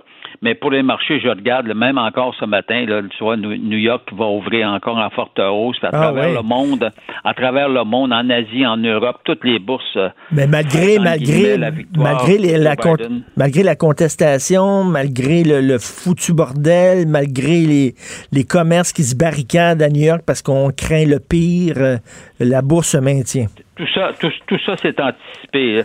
La bourse, il faut jamais oublier que c'est un jeu d'anticipation. Donc, la bourse, elle regarde qu'est-ce qui va se passer dans dans, dans, dans, deux mois, dans, dans trois mois, dans, dans six mois. Alors, et les grands gestionnaires de portefeuille, ils se disent, bon, c'est Trump Trump il va être remplacé par Joe Biden. Maintenant, reste à voir concrètement quand ça va devenir officiel. Euh, puis, tu sais, est-ce qu'il va avoir le contrôle euh, de, de, la Chambre des représentants puis du mm. Sénat? Alors là, manifestement, il, semblerait qu'il va, il va perdre, entre guillemets, il n'y aura pas le Sénat de son côté, ce qui va donc nuire à son plantureux programme. Euh, non, non, mais c'est comme ça. Ben, alors, ce qui veut dire qu'il ne pourra pas dépenser autant qu'il anticipait dépenser. Alors, puis ça, je t'avoue que du côté des investisseurs, ils n'ont pas l'air à haïr ça, eux autres. Là. Ben oui, ça leur fait pas peur. Quand je pense, quand, d'ailleurs, oublions jamais, hein, quand je parle des investisseurs, là, c'est pas c'est pas nous, là, hein? c'est, les grands gestionnaires de portefeuille, les caisses de retraite et de dépôt de ce monde, là. Les, les, grands fonds. Quand je parle des investisseurs, c'est eux autres. Là. et euh, parce que, tu sais, euh, Biden, dans son plan, premièrement, et, je ne sais pas si les Américains l'ont oublié, là, mais euh, mais les investisseurs l'ont sûrement pas oublié, ils pensent augmenter les impôts et des sociétés et des particuliers. Là. Oh! Oui, oui, oui. Puis, tu sais, théoriquement, théoriquement, euh, une hausse d'impôts, euh, c'est toujours perçu négativement par les marchés euh, financiers. Mais mm. tout ça, c'est déjà anticipé. Ils prévoient déjà. Là. Or, puis c'est sûr, ben, tu sais comme moi, depuis le début de l'année, on, on s'entend-tu que la bourse a été volatile? Tu sais, je rappelle ben dans ma chronique d'aujourd'hui, maintenant, jusqu'en jusqu'en février, du début janvier jusqu'en février, des, on enregistre des, des sommets historiques. Après ça, on se fait planter pendant le mois de mars de 30 à 40% et 30 à 40% quand tu fais chuter toutes les bourses euh, dans le monde, c'est, énorme. Là. Ah, puis après ça, bang, on revient à la hausse pour, pour atteindre de nouveaux records. Euh, de nouveaux records. Imagine-toi, en septembre, chute encore de 10 puis là, on repart à la hausse. Là, si ça continue de même, on va finir euh, la semaine en hausse euh, de près de 10% si ça continue. Euh. Bon, ben tant mieux. Super. Oui, mais tant mieux, mais, comme tu peux voir, c'est extrêmement volatile. Volatile, ben oui. Et écoute, en terminant, il faut parler rapidement parce que le, la section argent, vous avez sorti un, scoop concernant Loop, Loop Industrie, une compagnie qui se pétait bretelles en disant ça allait bien, puis on des contrats à gauche et à droite ça. Finalement, il y a eu un rapport dévastateur sur ce groupe-là. Et là, il y a Coca-Cola qui décide de se départir, d'annuler le contrat avec Loop. Ben oui. Alors, euh, c'est pour ça que d'ailleurs, euh, la leçon qu'on peut tirer de ça, la bourse, là, regarde, euh, là, tu as l'exemple, comment, comment ça peut être risqué quand tu mets juste ou particulièrement sur un titre particulier, puis là, tu, tu, tu hypothèques quasiment ta maison sous, sous prétexte que c'est une entreprise qui va être florissante ou qui a été florissante. Regarde bien là. Toujours diversifier son panier, ben comprends-tu, son ben portefeuille, parce que tu peux, t'es toujours, tu peux toujours risquer de te faire planter sur un titre. Alors, ce qui veut dire, évidemment, si, le, si le titre en question que tu as dans ton portefeuille ne compte que pour 1% tu te fais planter sur 1% Mais si ça représente 20% de ton portefeuille, tu te fais planter sur 20 Or, euh, de, là la nécessité de la diversification. Et comme on le disait, hein, quand c'est trop beau pour être vrai, c'est souvent trop beau pour être vrai.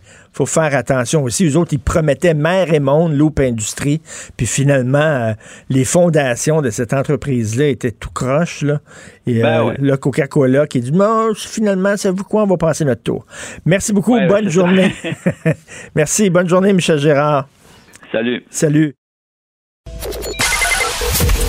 Joignez-vous à la discussion. Appelez ou textez le 187 Cube Radio 1877 827 2346. Alors, euh, très content de parler euh, au chroniqueur Claude Villeneuve, chroniqueur Journal de Montréal, Journal de Québec. Salut Claude. Très bien. Avant de parler de ce qui se passe aux États-Unis, j'aimerais qu'on parle du Québec et la, loi 21 est devant les tribunaux. Puis écoute, on se le cachera pas, Claude, c'est une bataille euh, entre David et, Goliath, entre le Canada et le Québec. on fait le procès du Québec depuis quelques jours. Oui, puis euh, comme euh, bien des bien des éléments de débat qu'on trouve dans l'actualité présentement, c'est vraiment que c'est une conception différente euh, de la vie publique, de la vie ensemble qu'on a au Québec par rapport au, Canada, puis je dirais même par rapport à toute l'Amérique du Nord anglo-saxonne. Mm. au Québec, on a une certaine idée euh, euh, un peu républicaine, finalement, de la façon dont on vit, la laïcité, la, religion qui doit qui, doit un petit peu rester dans la sphère privée. On, une façon de dire que, bon, c'est comme, comme François Legault dit souvent, la loi 21, c'est quand même une approche modérée où on dit, tu as le droit de pratiquer ta religion, tu as le droit de croire en tout ce que tu veux, mais pas quand tu mais pas de l'afficher quand tu euh, es dans certains postes pour l'État. Puis euh, dans la conception canadienne euh, de la vie publique, ben ça c'est juste inconcevable de demander à quelqu'un de faire ça mais même, même, dans, dans, même dans la conception anglo-saxonne, regarde euh, comment les, les, les, médias américains et britanniques traitent la France ces temps-ci, traitent la laïcité française. Euh, mais Emmanuel Macron a senti le besoin d'accorder une entrevue au Financial Times en disant, ben là, là vous comprenez pas, là, c'est quoi la loi de la laïcité en France, arrêtez de faire notre procès. On dirait que c'est pas dans la culture anglo-saxonne de faire, euh, de faire une, de dire, garde tes opinions religieuses pour la sphère privée. Ils comprennent pas. Non, c'est... Euh, tu sais, il, y, a une façon euh, de, penser dans cette euh, dans, cette sphère-là, dans l'anglosphère, que finalement tout, ce qui fait partie de ton identité, tout ce qui mm. fait partie de, ce qui est important pour toi, tu peux l'afficher, tu peux le, le, le, le, maintenir, le comme une pancarte n'importe où. Puis, tu sais, ça m'arrive des fois de trouver que, euh, une autre façon de voir le monde là, qui, qui, qui est issue de, l'univers anglo-saxon, c'est le ségrégationnisme. Euh, comme on l'a connu dans le sud des États-Unis, comme on l'a connu dans plusieurs sociétés anglo-saxonnes, qui dit que euh, les gens qui sont d'une qui, appartiennent à une culture différente que toi, qui ont une ethnie différente que toi, ben ils sont égaux, mais ils sont séparés. Vivons séparément. Vivons mmh, chacun notre mmh. Allez, chacun son école, chacun son euh, euh, bah, chacun ses places dans l'autobus. On se mélange pas. Le multiculturalisme tel, qu'il est prôné actuellement dans le monde anglo-saxon, c'est beaucoup une évolution du ségrégationnisme. Oui. Euh, c'est correct, on a des droits, on a tous les mêmes droits, mais euh, organisons surtout pas pour vivre ensemble parce que de toute façon, on n'est pas pareil. C'est, euh, je trouve qu'il y a beaucoup de fausses vertus qui se cachent derrière cette façon de, de, penser la société. Et donc là, il y a vraiment c'est un clash quasiment de, de valeurs, de culture, de civilisation entre une vision française du vivre ensemble, parce que nous autres, on partage je pense, la, vision de la France, la façon de gérer le vivre ensemble, et la vision anglo-saxonne, qui est vraiment le multiculturalisme.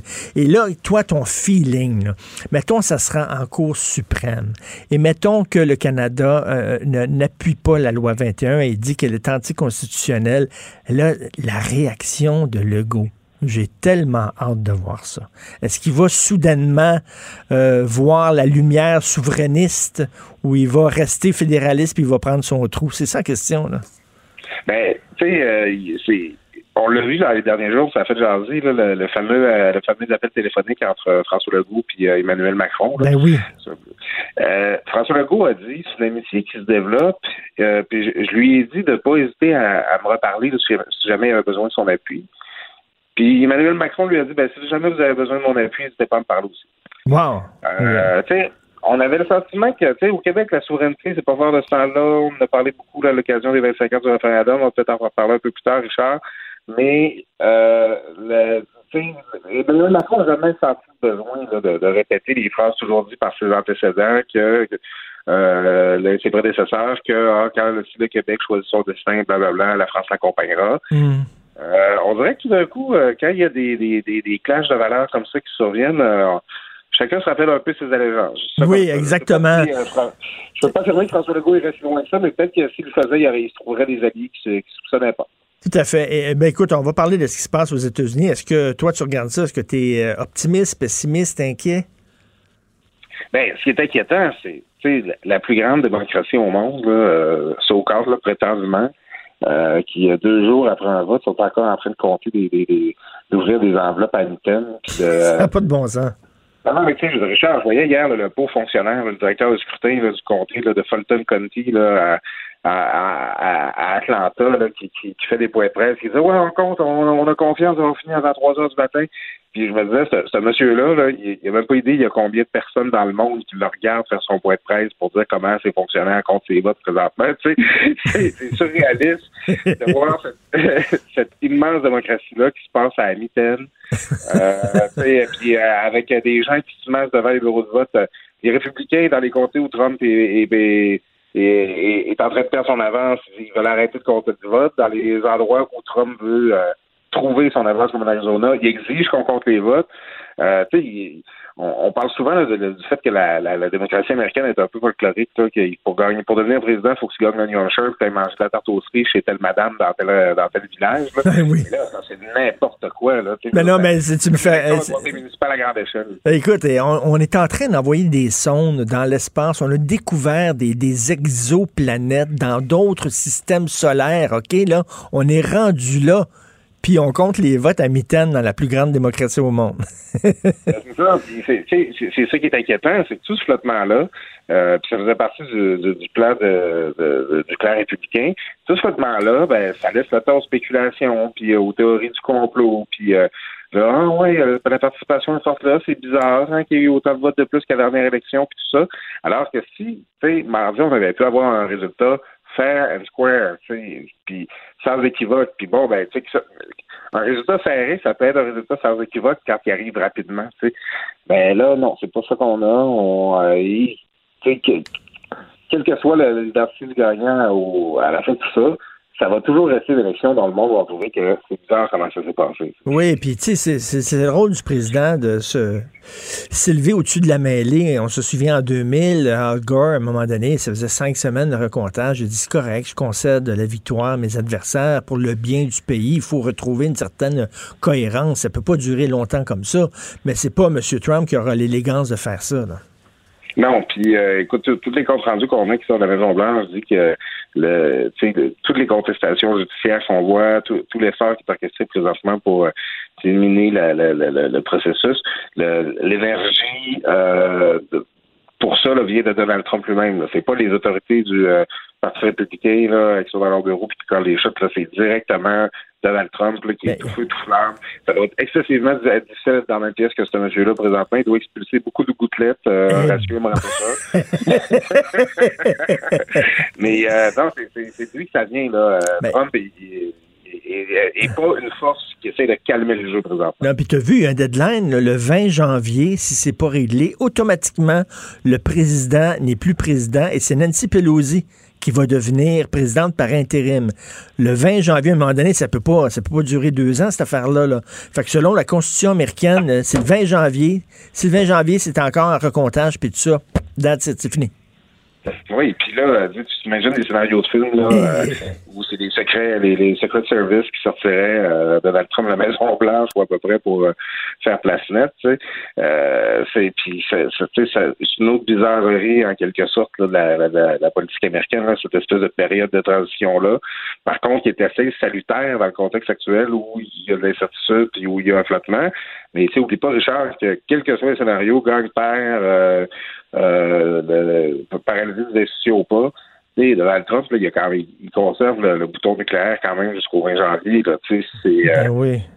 Mais non, non c'est comme tu dis, là, si les services secrets doivent le sortir manu militari, euh, sa gang va dire c'est un coup d'État, puis tout ça. Écoute, ça va être complètement débile.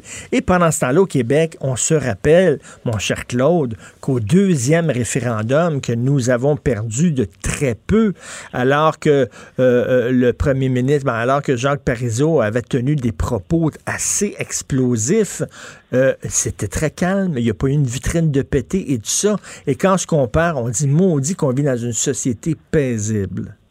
Ben c'est ça, puis euh, tout le monde des chroniqueurs, puis euh, on, ça nous arrive souvent de faire des tests ou des textes où on dit voyons que les affaires seraient pas vite au Québec, puis mm. voyons que le Québec c'est le pays des révolutions tranquilles, hein, puis euh, des fois on aimerait ça que ça brasse un peu plus puis que les choses avancent, mais Regardons là euh, dans l'autre main, qu'est-ce que ça donne? Ben ça, ça donne justement là un, référendum où le résultat était excessivement serré, là, moins, moins de 50 000 votes de différence. 93% des gens qui sont allés voter, imagine, on était investis là, pour euh, qu'il y ait beaucoup de monde comme ça euh, qui soit allé. Puis comme tu le dis, des déclarations explosées dans un temps, des grosses rumeurs se sont avérées par la suite de tricheries dans l'autre. Tu sais, il y a ça aussi dans l'histoire du référendum. Et à la fin, tout le monde rentre chez soi. Euh, tout le monde, tout le monde se rappelle que dans sa famille, il y a des gens qui ont voté non, dans sa famille, il y a des gens qui ont voté oui, puis qu'il faut qu'on continue de vivre ensemble. Tu sais, c'est, on est chanceux, Richard, d'avoir une démocratie comme celle-là où on, j'ai envie de dire où on s'aime assez pour continuer d'être capable d'avoir des débats, puis d'accepter que des fois on a des désaccords, d'être capable de les nommer, mais de dire que hum, ça, mais, comme ça. Tu fais bien de le souligner, tu fais vraiment bien de le souligner parce qu'on l'oublie, mais tu sais, en plus, là, le, on n'a pas la culture des armes. Tu sais, aux États-Unis, la situation est extrêmement volatile. Ils ont un premier ministre qui met de l'huile sur le feu et en plus, sont tous armés. Il y a des millions d'armes à feu qui circulent. Tu regardes ça, tu dis, oh boy! Oui, c'est, c'est, nous, euh, quand tu parles du contrôle des armes à feu, nous, quand on débat du contrôle des armes à feu, c'est, c'est des cultivateurs qui disent, ben là, j'ai trouvé bien drôle d'avoir un gun pour tuer des siffleux dans mon champ sans déranger personne. non, mais c'est vrai, c'est beaucoup ça. Mais là-bas, aux États-Unis, c'est du monde qui dit, non, non, non, j'ai le droit d'avoir un Glock pour protéger ma famille, tu sais. Ben oui. C'est, la, la, la, quantité d'armes à feu par habitant qui, a, qui circule aux États-Unis, c'est, euh, c'est hallucinant. La quantité d'armes à feu qui ont été vendues, ne serait-ce que dans les derniers jours, les dernières semaines, cette campagne présidentielle-là, encore là, ça, ça fait monter la tension. Euh, on dirait que c'est comme un, un, pays qui est sur le bord du précipice d'une guerre civile de façon permanente. Il y, a, mm. il, y a de quoi, il y a de quoi de complètement épeurant, non seulement d'imaginer vivre là, mais d'avoir ce pays-là comme euh, sous nos pieds, là, au sud de notre frontière. Là, ben oui, puis on préfère, on préfère vivre dans un pays trop pépère parfois comme ici que trop explosif comme là-bas. Et tu dis, tu rappelles qu'on est le pays des révolutions tranquilles. Et oui, puis on est aussi le pays, quand tu rentres dans l'autobus, on dit avancer par en arrière. Ça aussi, c'est un slogan. Beaucoup de paradoxes. Oui, oui, oui. Puis on avait un parti progressiste. On avait un parti progressiste conservateur au pays aussi. Il faut le faire aussi. Ah oui. Euh, j'ai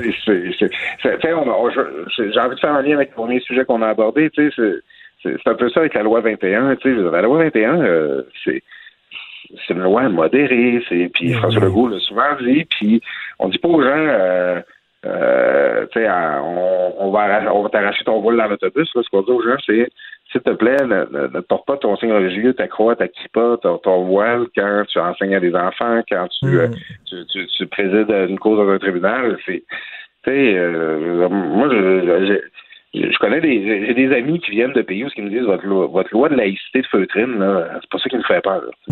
ben oui, elle est, elle est, modérée, là.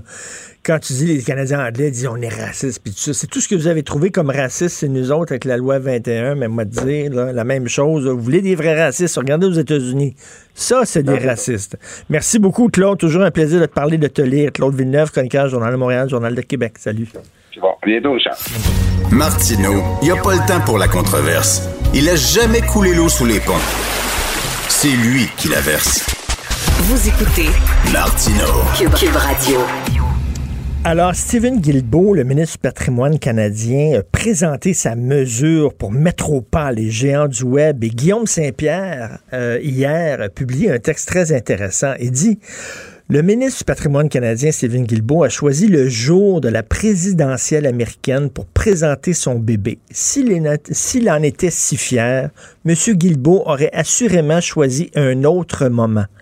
C'est-à-dire que s'il a choisi la journée des élections américaines en sachant que tout le monde allait parler de ça, c'est parce qu'il n'était pas si fier que ça des mesures qu'il a présentées. Nous allons parler avec Guy Fournier, chroniqueur Journal de Montréal, Journal de Québec, qui suit ce dossier de très près. Bonjour Guy. Bonjour Richard. En politique, le timing, c'est important. Comment ça se fait qu'il a annoncé ces mesures-là la journée des élections américaines?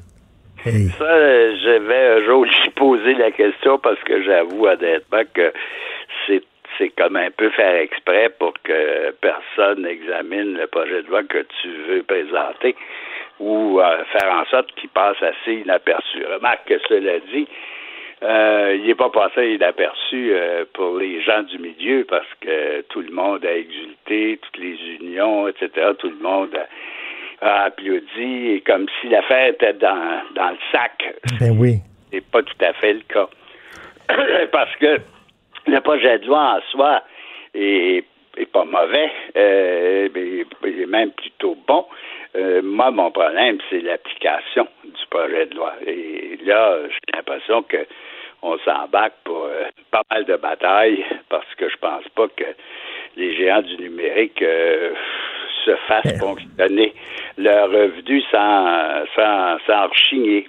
Mais là, on va commencer par, par bon, les mauvaises nouvelles. Euh, comme dit Guillaume Saint-Pierre, rien sur l'obligation pour les géants du web comme Google ou Facebook de verser des redevances aux médias d'information. Rien sur la taxation des revenus publicitaires réalisés par ces mêmes plateformes au Canada. Et rien sur l'obligation des services de diffusion en ligne étrangers comme Netflix d'appliquer les taxes de vente fédérales. Bref. Là-dessus, euh, Richard, je dois dire que j'ai parlé personnellement il y a deux ou trois jours à M. Guilbeault. Et euh, la, question de la TPS, ça, c'est drôle. C'est comme si le gouvernement avait comme oublié ça. À un ben moment donné, il faut euh, je me suis fait dire il faut rappeler ça au ministre des Finances, parce que ça regarde le, ministre des Finances. Mais ça, j'avoue, euh, la, question de la TPS, pour moi, ça va rester un mystère total jusqu'à temps qu'on me l'explique, parce que finalement, la façon Bon, on parle, euh, je sais que les, le ministre, euh, les, le ministre antérieur, là, Guy Boum, disait que ça prenait une loi. Moi, je prétends que c'est simplement une directive à l'Agence du revenu qu'il faut pour que cette euh, taxe-là soit perçue par Netflix et compagnie, ben, elle est déjà, ben oui. elle est déjà au niveau du Québec. Donc ça, ça, j'avoue, pour moi, c'est comme si ça avait été oublié. Quant à la question euh, des journaux, la publicité également sur le, la publicité qui est faite chez les géants du numérique. Ça, euh, M. Guilbeault dit, ça, c'est dans autre c'est dans un autre temps, un peu comme la, la, révision du mandat de Radio-Canada, c'est dans un autre temps. Donc, en principe, ce qu'il a annoncé euh, mardi, ce n'est qu'une partie de ce qu'on entend faire. En, d'autres termes, si tu veux mon avis, mais ça c'est vraiment euh, un avis bien personnel, j'ai l'impression qu'on était pressé de faire quelque chose par rapport aux géants du numérique hmm. et qu'on n'a pas encore mis au point euh, par exemple, la question du, du, droit d'auteur pour qu'il y ait des redevances euh, par Google aux journaux. Euh, pour moi, ça, c'est encore en discussion et ils savent pas encore par quel bout prendre ça. Donc, à partir de ça, ils ont comme couru au plus hmm. près. Mais c'est vrai, on a l'impression qu'ils ont sorti le gâteau alors qu'il n'était pas tout à fait cuit, là. ils, ont, ils, ont sorti, ils ont sorti une partie du repas, puis ils ont laissé le reste encore Parce que Guy, un gros, un grand gourmand comme vous, puis un grand chef cuisinier, vous le savez, le quand le gâteau, là, pour savoir s'il est correct, il faut prendre un cure-dent pour le rendre dans le gâteau. Là. Oui, mais j'ai l'impression qu'il y a une partie du gâteau qui est, qui est encore assez liquide. Tu comprends? mais, je, comprends. C'est sûr que c'est juste, juste ce qu'il ce ce qu'il a annoncé mardi pour moi, euh, il y a des choses que je comprends pas, qui sont très, très idéalistes, comme par exemple, pour moi, le, côté le plus idéaliste de ce qui a été annoncé mardi, c'est d'espérer que le CRTC, en neuf mois, euh, après une consultation, parce qu'il va y avoir une nouvelle consultation, on oh consulte beaucoup, euh, puisse mettre au point les, les, les, réformes en question.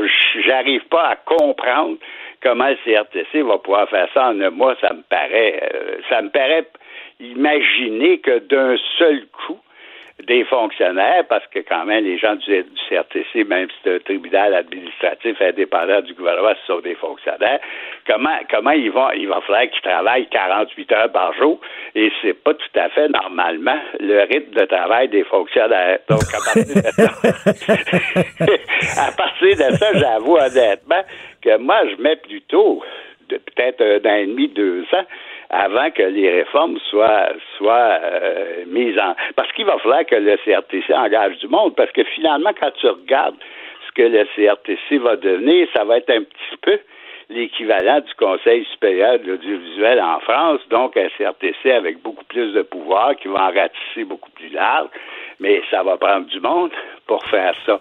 Et c'est pas je vois pas comment tu peux arriver à faire ça en neuf mois. Pour moi, c'est la, haute fantaisie. Et là, vous dites que c'est un pas dans la bonne direction. Qu'est-ce qu'on a annoncé en gros là, pour euh, ceux qui n'ont pas ben, suivi ça? En, gros, les, les, les, euh, les, plateformes en ligne, euh, en ligne, c'est-à-dire pas en ligne, mais en ligne comme Spotify, Illico et les, les Américains, évidemment, mm.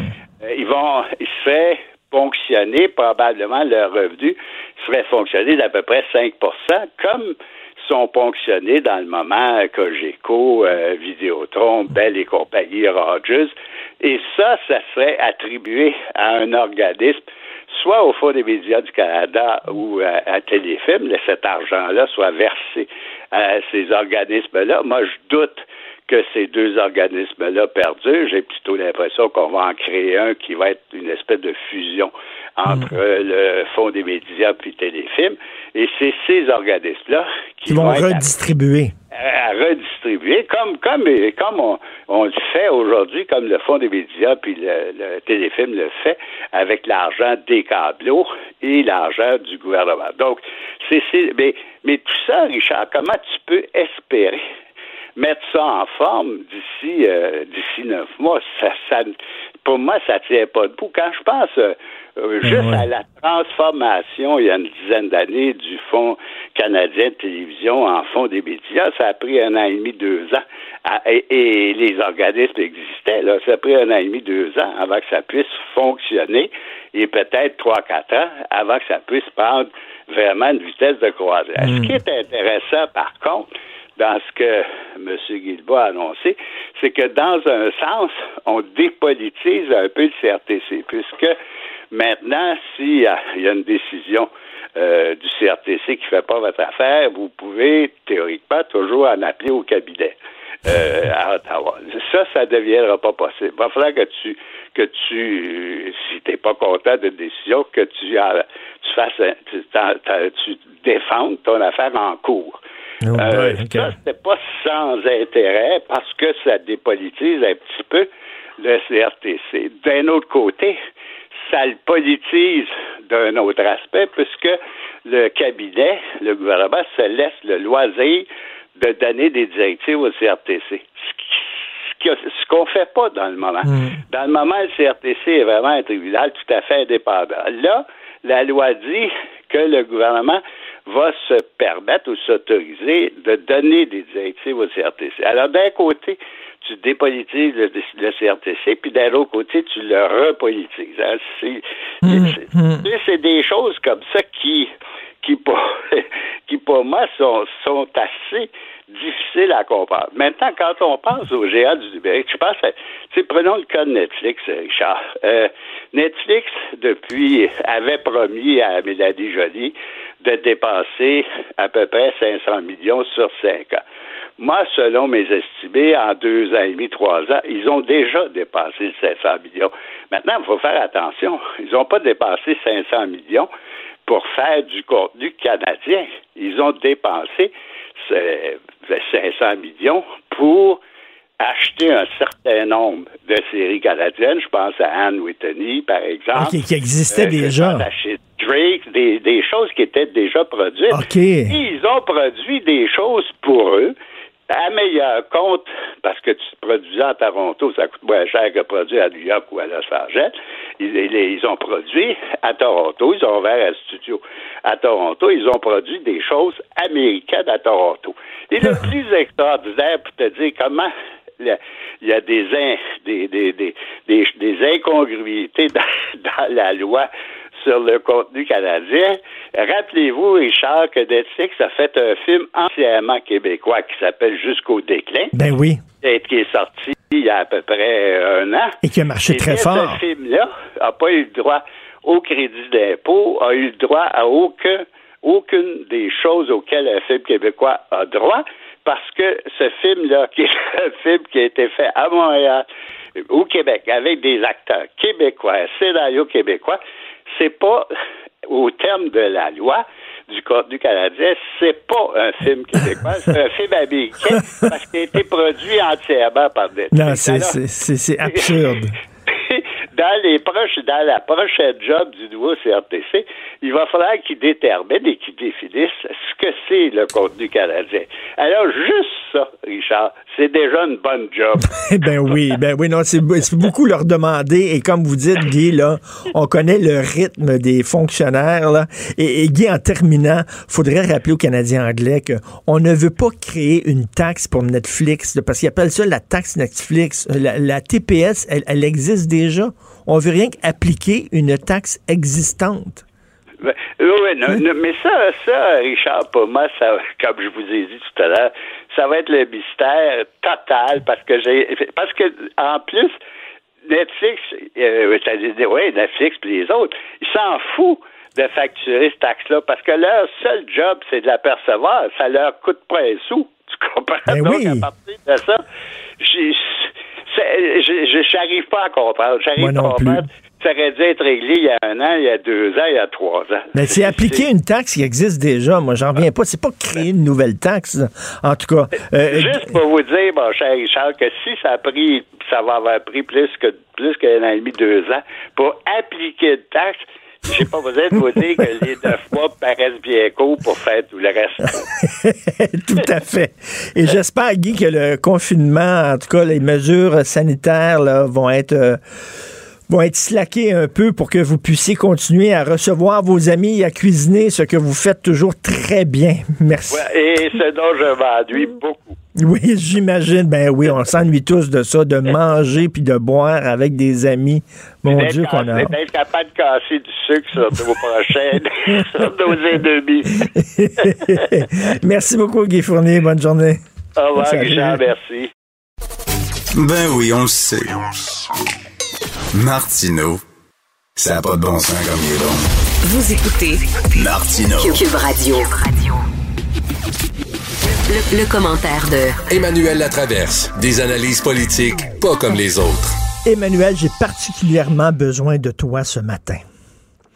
Parce que je, Ah oui, euh, je commence à te connaître à force de te parler et j'ai remarqué que tu es d'un naturel optimiste, ce qui n'est pas ma plus grande qualité. Alors, quand tu regardes aux États-Unis, quelles sont les raisons d'être optimiste aujourd'hui? S'il te plaît, aide-moi. Euh, les raisons d'être optimiste, c'est que peut-être que tout ça n'est pas facile. Attends. Les raisons d'être optimiste, c'est que peut-être que euh, les progressistes, euh, l'élite médiatique euh, vont finir par comprendre que euh, il n'y a pas juste euh, des édentés à pick-up, euh, paumés qui votent pour Trump et que dans ce vote-là, il y a un rejet du système actuel et qu'il faudrait peut-être finir par comprendre euh, cette fracture-là et s'imposer des remises en question. Ça sert à rien à la longue de démoniser son adversaire de manière perpétuelle parce que on a beaucoup accusé Trump de nourrir la fraction, la fracture aux États-Unis, mais dans les faits, euh, les élites progressistes le font tout autant. Et peut-être qu'à la lumière de ces résultats, ils vont finir par se poser les questions qu'ils auraient dû se poser en 2016. Parce qu'avec tout le. Écoute, pendant quatre ans, tous les grands médias aux États-Unis, sauf un, Fox, euh, du matin au soir, du soir au matin, disaient que Trump est un monstre, un imbécile, un stupide, une menace, un danger, etc. Et ça, ça aurait dû se traduire, écoute, par un vote massif euh, pour les démocrates, ce qui n'est pas le cas. Donc, on voit qu'il y a une fracture puis un bris de confiance entre les Américains et leurs grands médias. Oui, puis c'est ce que c'est ce que Stephen Harper avait décrit Oui. dans son livre là, euh, où il voulait philosopher plutôt que régler ses comptes. Comme la, la nouvelle, euh, on la réduit souvent, et c'est vrai, on réduit souvent cette fracture-là à dire c'est une fracture rurale-urbain. Hein? Les gens dans les villes sont sophistiqués, éduqués, puis les gens dans les qui habitent en région plus rurale ou périurbaine, euh, euh, tu sais, c'est des, c'est des débiles qui vivent encore dans les années 30. Là. Mais en vérité, M. Harper avait mieux. Il avait défi- défini ça en les nowhere, donc ceux, les nulle part et les partout. Et c'est cette, cette élite qui est très mondialisée, qui est très nourrie des courants progressistes, dans les réflexions intellectuelles sur le sens de la vie et de l'évolution, par rapport aux gens euh, qui forment néanmoins la majorité de la population, qui peuvent pas prendre leur valise et partir habiter aux quatre coins du monde, qui ont des préoccupations beaucoup plus euh, terre à terre face à la vie euh, et qui en, qui en ont marre de se faire dire quoi penser et comment penser. Et, euh, et moi, c'est, je pense, en tout cas, dans mon métier, je ne vais pas me lancer des fleurs, mais j'essaie beaucoup d'essayer de tenir ça, de, de garder ça en tête et je me rends compte qu'aux États-Unis, on ne le fait pas. Et c'est quoi le résultat de ça? Moi, le résultat qui me, qui me, je pense, qui est le plus révélateur de toute l'espèce de casse-tête et de données qu'on a, c'est quand je, là, j'ai la carte des États-Unis sous les yeux, là, puis il y a un carré gris qui s'appelle PA, Pennsylvanie. Hum. Monsieur Biden est né en Pennsylvanie. Monsieur Biden s'est présenté comme le champion du vrai monde, Mhm. hein? de la classe ouvrière, des gens qui sont inquiets. Et il n'est pas capable de gagner de manière décisive son État. Et dans le Wiscons- Wisconsin et dans le Michigan, il aurait dû gagner, je veux dire, par une, un landslide, puis c'est au coude à coude. Qu'est-ce que ça veut dire, ça? Qu'aux États-Unis, la classe ouvrière, les cols bleus, ils ont rejeté le Parti démocrate. Puis pourquoi ils ont rejeté le Parti démocrate? Parce que le Parti démocrate n'est plus leur parti. Le Parti démocrate se préoccupe des minorités, de la l'égalité, qui sont des enjeux importants là, dans la société. Je ne nie pas ça. OK? Hum. Mais ces gens-là, ils sont capables de regarder Trump et de dire, tu sais, là, il est fou, il délire, euh, il ment. Mais dans le fond, là, avec ses politiques protectionnistes, en, en tenant tête à la Chine, ben lui, finalement, là, il se préoccupe du monde comme nous qui perdent leur job dans les usines de GM. Puis c'est vrai qu'il n'a pas réussi à empêcher GM de fermer l'usine au Wisconsin, mais maudit, au moins il essaye. Alors, c'est ça la logique. Puis là, on, là, on, là, on peut faire plein de thèses de doctorat, là, toi puis moi, sur pourquoi c'est réducteur, puis ils ont tort, puis leur analyse n'est pas assez sophistiquée, puis tout ça. Mais ces gens-là, ils ont l'impression que même s'il est mégalomane, il est millionnaire, il ment, puis tout le reste, au moins, dans sa vision générale, il est de leur bord. Ben c'est ça. Ils disent, ils disent, oui, il y a un côté psychopathe, narcissique. euh, ce qui, les tweets qu'il fait, ça n'a pas de maudit bon sens. Il est menteur, tout ça. Mais reste que, on va, on- on- l'homme, on l'aime pas tellement. Mais reste que, what it stands for. Ça, on aime ça. Oui. Puis ce qui est intéressant, c'est de voir que dans les sondages euh, de sortie de vote, puis l'évaluation des résultats le plus scientifique, dont malheureusement, je ne peux pas expliquer la méthodologie euh, à, à nos auditeurs, mais Trump a surperformé auprès des Noirs.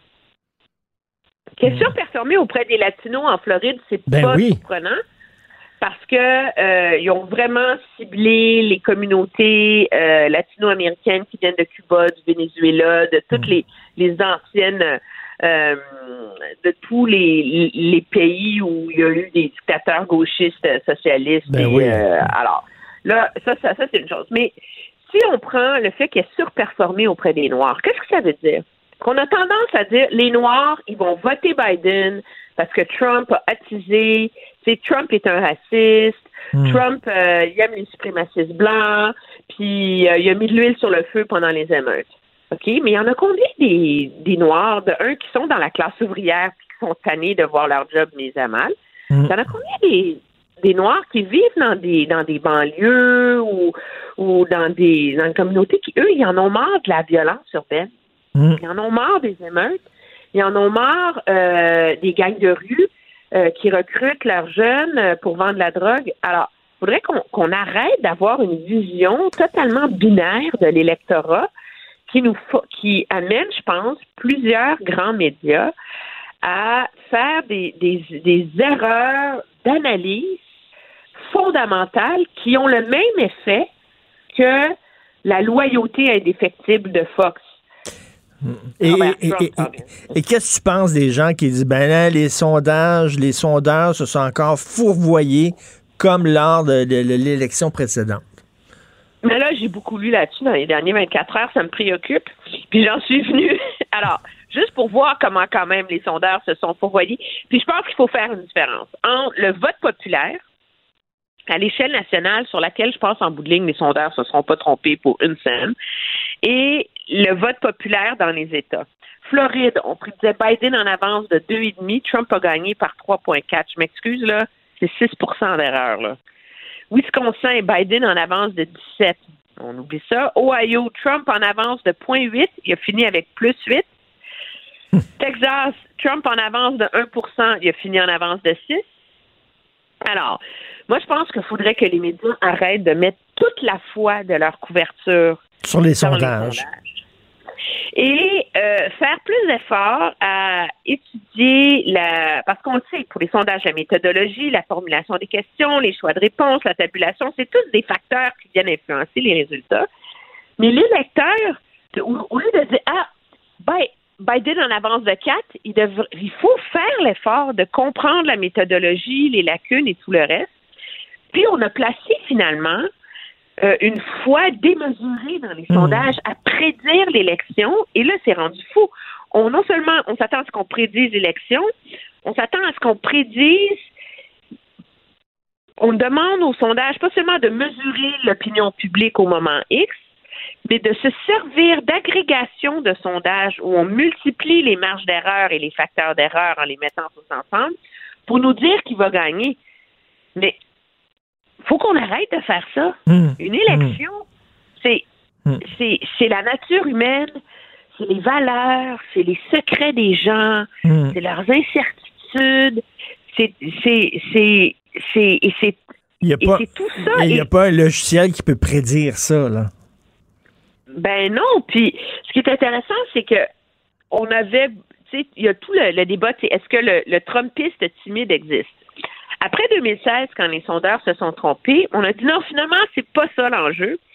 L'enjeu, c'est que dans les sondages, on n'a pas fait la différence en 2016 entre les blancs qui étaient scolarisés et les blancs qui étaient moins scolarisés. Donc, on, a- on, on- on met la ligne euh, aux États-Unis à avoir fini un college degree, là, tu sais.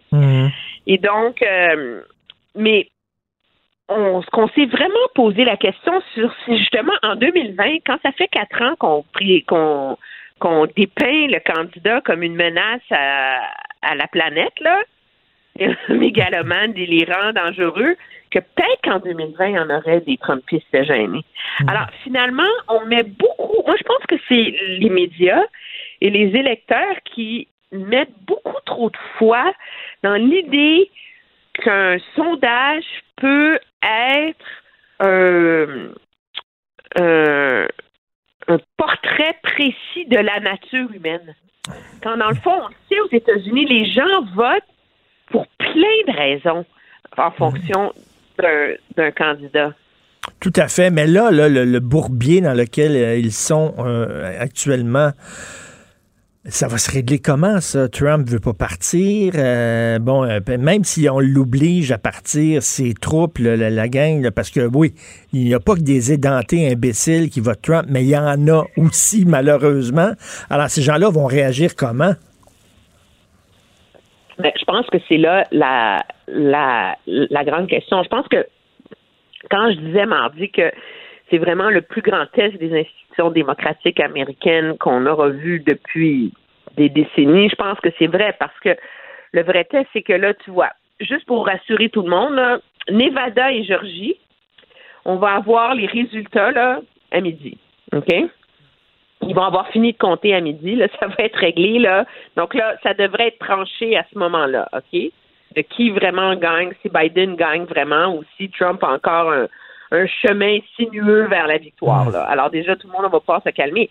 Mais, je veux dire, les avocats de Trump ont, ont- donc, ont déjà déposé des recours au Wisconsin, au Michigan, en Pennsylvanie sur un recours constitutionnel et des recours sur euh, la façon dont les votes pour faire rejeter des votes. Ils ont déposé des recours en Arizona, ils vont le faire au Nevada et en Georgie. Donc là, on est pris là, dans un délire légal là, pendant les quatre prochaines semaines. là. Mais, et donc, c'est vrai que c'est un test pour savoir si les tribunaux, à un moment donné, vont vraiment appliquer la loi, euh, interpréter les, les règles de manière cohérente, légitime, ou bien si euh, ils vont se laisser euh, berner par euh, des arguments euh, tirés par les cheveux, euh, concoctés par des avocats républicains. là. Donc, il y a un vrai, vrai test, moi, je pense, là-dessus. J'ose croire que les institutions américaines sont assez solides pour euh, offrir des jugements qui vont résister à une analyse sérieuse. OK? Mais après ça, en effet, je pense que l'enjeu, c'est qu'est-ce qui va arriver aux États-Unis. Et dans la rue, c'est euh, ça, là, dans la rue, les militants, est-ce qu'ils vont dire on est victime d'un coup d'État, etc. Ben, Pff, ça- Est-ce- Moi, je pense que c'est la première chose, c'est les institutions du Parti républicain. Tous les républicains, moi, j'ai comme l'impression à voir, c'est quand même un vieux parti qui a une très longue tradition, là, où on a laissé, on s'est laissé coopter par Donald Trump parce que ça servait les intérêts partisans du, du Parti ré- républicain. Prend le leader à la, ma- à, à la majorité, McConnell. Je suis pas certaine que quand il se couche le soir, qu'il met sa tête sur son oreiller, il dit à son épouse, bon, dit qu'il est génial, hein, Donald? Lui, il s'est accroché à Donald Trump parce qu'un objectif dans la vie, c'est de nommer des juges conservateurs. Le reste, il s'en fout comme l'an 40, là, OK?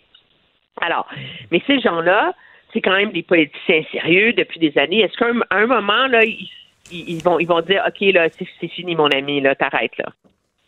Je pense qu'il est là. c'est ça, c'est là qu'on va les- voir. Les, les institutions du Parti républicain, à un moment donné, vont lui dire que c'est fini les folies, là. J'espère, je l'espère. Si on se croise les doigts, là, parce que si lui, euh, il est insensé, j'espère qu'autour de lui, euh, il va y avoir des grandes personnes qui vont dire arrête de faire ta crise, là, puis euh, va dans ta chambre, pas de dessert.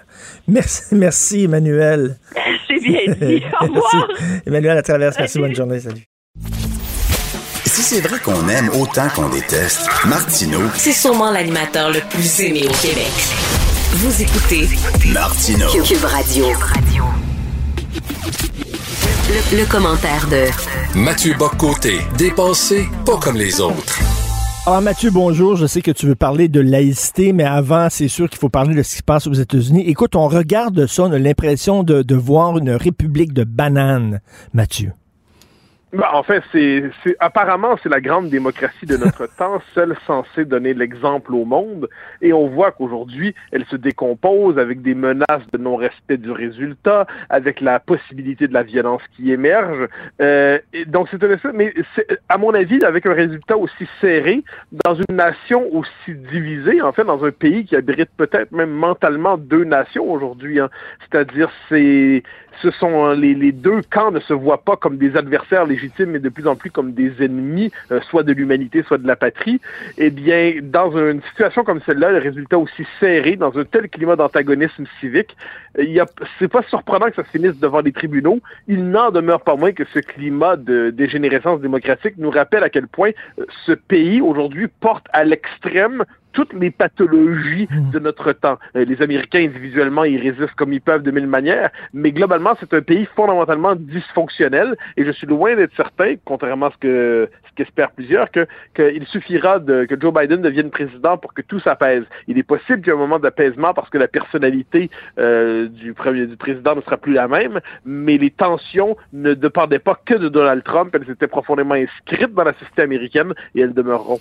Euh, Lorsqu'Al Gore s'était présenté euh, euh, comme euh, président, le candidat euh, démocrate à la présidence, et bon, on sait qu'il y a eu un recomptage en Floride, ça a duré cinq semaines, c'était vraiment une, une croisade épouvantable. Et à un moment donné, Al Gore a dit, ben, pour le bien du pays, je vais concéder la victoire. Il le fait avec élégance. Il a mis les intérêts du pays avant ses intérêts propres. C'est pas Trump qui va faire ça. Non, là, on est devant deux types de psychologie tout à fait différentes. Al Gore était dans ce qu'on pourrait appeler la psychologie institutionnelle normale des hommes politiques, c'est-à-dire euh, il adhérait au système institutionnel en tant que tel, il avait évolué dans les institutions. Euh, Donald Trump a toujours un rapport trouble aux institutions. Il s'en est emparé euh, à partir d'une charge fougueuse et veut désormais les co- conserver son emprise sur euh, la Maison-Blanche euh, à tout prix. D'une certaine manière, il est, euh, il, bon, à tout prix on verra, mais à tout le moins, il considère que sa légitimité ne dépend pas du processus institutionnel normal. Et là, voilà pourquoi en ce moment, il y a la, la tentation du conflit qui est très vive. Et ce qu'on va devoir regarder dans les prochains jours, euh, c'est la réaction plus globalement du Parti républicain. Le Parti républicain qui a réussi à se maintenir à la Chambre, au Sénat, le Parti républicain qui, dans les circonstances, est-ce qu'il va se dire, en s'accrochant exagérément à cette aventure euh, de ce mégalomane euh, qui, cet aventurier mégalomane qui va jusqu'au bout de son? De, ce qu'il croit être sa quête et ce que plusieurs voient comme son délire, eh bien, est-ce qu'on risque pas d'être entraîné par lui dans tout ça? Euh, donc, on a une forme de, chute de dynastie, de, ce qui aurait voulu être une dynastie, en fait. Euh, la chute de l'empereur, l'empereur de circonstances. Alors, une fois tout cela dit, parce que là, l'attention est sur ça, c'est normal, je pense que l'attention médiatique va devoir se porter essentiellement dans les temps à venir sur les raisons pour lesquelles le système médiatique n'a pas vu ou n'a pas voulu voir ou n'a pas su voir euh, la puissance du vote Trump, la signification du vote Trump au-delà du personnage, les tendances lourdes qu'il poussait vers là, comment se fait-il que dans un système où, véritablement, tout le système a cherché à expulser Trump, tous les pouvoirs économiques, politiques, médiatiques ont cherché à l'expulser d'une manière ou de l'autre, eh bien, il est, il est parvenu à conserver une telle base si on ne, se, on ne réfléchit pas surtout sur ça davantage que sur ces, ces derniers spasmes, peut-être, eh bien, on aura manqué le sens de cette élection. Écoute, le système électoral américain est dysfonctionnel. Je ne comprends pas pourquoi il continue encore avec ce système-là, et je vais t'avouer très franchement, je ne comprends pas vraiment beaucoup le système électoral. C'est extrêmement compliqué. Ah, c'est absolument complexe, mais il faut voir que c'est un pays, il faut jamais oublier que les États-Unis, c'est une fédération au sens fort du terme. Le droit des États est un thème qui revient dans l'histoire du pays. Chaque État est jaloux à sa manière de sa petite souveraineté intérieure. Euh, donc évidemment, il y a une, la conscience nationale s'est amplifiée aux États-Unis depuis, on peut dire, la, guerre de sécession, évidemment, mais euh, plus encore au 20e siècle, la croissance de l'État fédéral, euh, la conscience nationale s'est accentuée. Mais les États-Unis, depuis les origines, c'est un pays à la décentralisatrice. C'est un pays qui cherche à ramener le plus possible au niveau de la base ses décisions et qui, qui accorde une grande légitimité aux États. Dès lors, changer le système des grands électeurs, pour plusieurs, ça consiste à qui donne quelquefois un poids à des États qui sinon seraient noyés dans l'insignifiance, eh bien, politique, ça leur donne la capacité de conserver une emprise minimale sur le système. Par ailleurs, on a cru hier, pendant un instant, que ça se réglait au Nevada. Alors, c'est particulier, parce que pour ceux qui connaissent la série West Wing, euh, ça se terminait au Nevada à, à, 4h30 du matin, euh, et les, les, candidats disaient qui aurait cru un instant que quelque chose pouvait se jouer au Nevada au-delà des, des, des, jeux d'argent? Et eh ben là, encore une fois, on avait l'impression hier que ça se jouait au Nevada. Ce qui est assez amusant, en fait, c'est que ça, amusant, on le dit parce que ça nous, euh, ça nous concerne un peu moins que d'autres, c'est le, le, potentiel d'imprévisibilité de ce système qui est absolument exceptionnel. Si Trump l'avait emporté, si Trump l'avait emporté, euh, il aurait gagné par deux fois avec euh, moins d'appui populaire que le candidat d'en face. Donc ça, on est par ailleurs dans une mutation du pays, une mutation profonde. Dernier élément qu'il faut ajouter, cela dit, euh, quand je disais qu'il faut analyser les résultats assez finement, il va falloir comprendre la psychologie insurgée des Américains qui ont voté pour Trump. Il va falloir aussi s'intéresser au fait que Trump est de tous les candidats républicain depuis longtemps, celui qui a eu le meilleur score auprès de ce qu'on appelle les minorités. Alors là, on nous expliquait que c'était le candidat raciste R majuscule, xénophobe X majuscule, et là, on constate que les minorités, entre guillemets, eh bien, ne votent pas nécessairement en bloc monolithique aux États-Unis, et certaines soutiennent Trump. Donc là, soit elles sont abusées euh, et participent au racisme du, du, du, du grand roux ou du, euh, du, grand orange, ou plutôt, ou alors il y a des éléments de la psychologie politique américaine qui, qui échappent à nos catégories d'analyse probablement, et il faudrait peut-être s'y intéresser encore une fois, sortir, ça, autrement dit, sortir de la grille de lecture euh, un peu euh, progressiste primaire de la politologie euh, ucamienne ou ailleurs, qui consiste à réduire euh, le monde en combattre le bien et le mal, les fascistes et puis les antifascistes. Euh, il va falloir sortir de ces catégories-là pour comprendre ce qui s'est passé. OK, de retour chez nous maintenant, Mathieu, la loi 21 se retrouve devant les tribunaux et personne n'est dupe. Tout le monde le sait que c'est le procès du Québec qu'on fait actuellement. Ah, ben absolument. D'abord, je reprends tes quatre mots qui sont importants. De retour chez nous, parce que là, il serait temps effectivement qu'on s'intéresse un peu à ce qui se passe chez nous. Les, les, Québécois vivent par procuration les élections américaines depuis assez longtemps, là, et on va voir ce qui se passe chez nous. Oui, évidemment, on cherche à nous présenter ça comme une question de droits et libertés et ainsi de suite. Alors, faut pas se laisser bluffer. On est devant une question de régime. Euh, le Québec a fait le choix. En plus, il y a, le Québec s'est taillé une laïcité minimale, mais substantielle pour euh, répondre à des aspirations qu'il avait, et aussi parce que ça correspond à son modèle de société. Il l'a fait dans le respect néanmoins des institutions canadiennes qui sont très limitées, en utilisant par ailleurs la clause de l'obstant qui est autorisée par la Constitution pour assurer le primat du politique, pour rappeler que le monde n'est pas qu'une succession de, de, droits dispersés euh, euh, qui sont souvent des désirs absolutisés. Et là, qu'est-ce qu'on voit? Eh bien, le régime se met en place pour chercher à casser la loi 21. Et c'est le procès du Québec qui est toujours suspect d'une manière ou de l'autre de xénophobie, de racisme, d'islamophobie. Dès que les Québécois se rappellent qu'ils sont une nation, ils sont suspects, suspectés de suprémacisme ethnique, hein, disons ça comme ça. Et là, ce qu'on voit par ailleurs dans le, dans le procès, ce sont les arguments qui sont mobilisés. Moi, je trouve c'est fascinant chez les plaignantes, euh, chez les plaignantes très folles, surtout c'est des arguments interchangeables. Mmh. Interchangeables. Mmh. C'est-à-dire, on dirait qu'il y a comme une cassette qui est programmée, on apprend, et là, c'est l'espèce de récupération par, euh, par l'islam politique de la logique des droits de l'homme. Donc l'islam politique a compris que c'est en s'appropriant la logique des droits de l'homme qu'il pouvait normaliser ses revendications euh, communautaristes et religieuses dans l'espace public. Et, là, on nous dit, par exemple, une jeune femme, euh, qui par ailleurs fort, respectable en elle-même, j'en doute pas, mais sur le plan politique, ce qu'elle nous dit, c'est c'est pour moi, si on m'enlève le voile, c'est inconcevable, c'est inimaginable, je peux pas l'imaginer. Puis elle nous dit, oui, mais ma meilleure amie, elle est musulmane aussi, elle ne le porte pas, puis je respecte ça. Là, on est devant une petite contradiction logique. C'est-à-dire que si on accepte la possibilité pour l'autre d'être dans sa foi tout en n'étant pas ainsi vêtu, c'est qu'on accepte que c'est une possibilité logique. Et là, donc, une contradiction première. Deuxième élément, Personne ne dit aux femmes voilées qu'elles ne peuvent pas enseigner. Personne. Personne. On dit simplement que lorsqu'on enseigne, eh bien, on suspend l'expression de ses croyances religieuses ou politiques euh, parce qu'il y a un devoir de neutralité des institutions. On ajoute, parce que c'est fondamental, que on ne devrait pas, dans nos sociétés, absolutiser les croyances religieuses. Pourquoi peut-on porter le voile, mais ne pas porter un t-shirt pro-Donald Trump en classe? imaginons, là, que quelqu'un ait le goût de porter un t-shirt pro-Donald Trump. Il nous dirait, mais c'est des convictions profondes. effectivement, il y a quelques Trumpiens qui sont à peu près religieux. À les voir aller, à leur manière de croire en leur chef, on dirait que c'est un dieu. Eh bien, est-ce qu'il pourrait nous dire, mais moi, mes convictions profondes, c'est Donald Trump? Est-ce que l'autre pourrait dire, mes convictions profondes, c'est le Parti québécois? Est-ce que d'autres pourraient dire, mes convictions profondes? Puis on peut faire une longue liste de convictions profondes.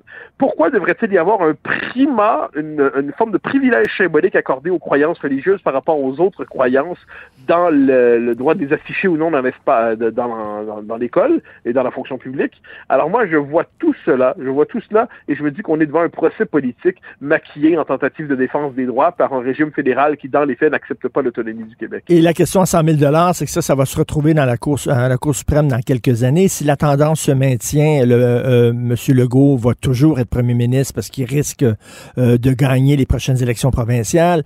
Donc euh, là, la question, c'est que si euh, les tribunaux euh, n'avalisent pas euh, la loi 21, comment va réagir François Legault? Est-ce qu'il va prendre son trou, réécrire la loi ou est-ce qu'il va relever, relever la tête et dire ben on l'accepte pas?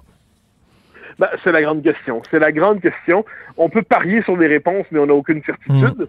Moi, j'ai tendance à croire que François Legault, si, comme on peut s'y attendre, le régime fédéral casse néanmoins la loi 21, eh bien, euh, bon, il fera pas d'indépendance le lendemain matin, mais il va chercher à mobiliser l'opinion. Est-ce qu'il va faire un référendum pour avaliser la loi, un référendum sur la laïcité?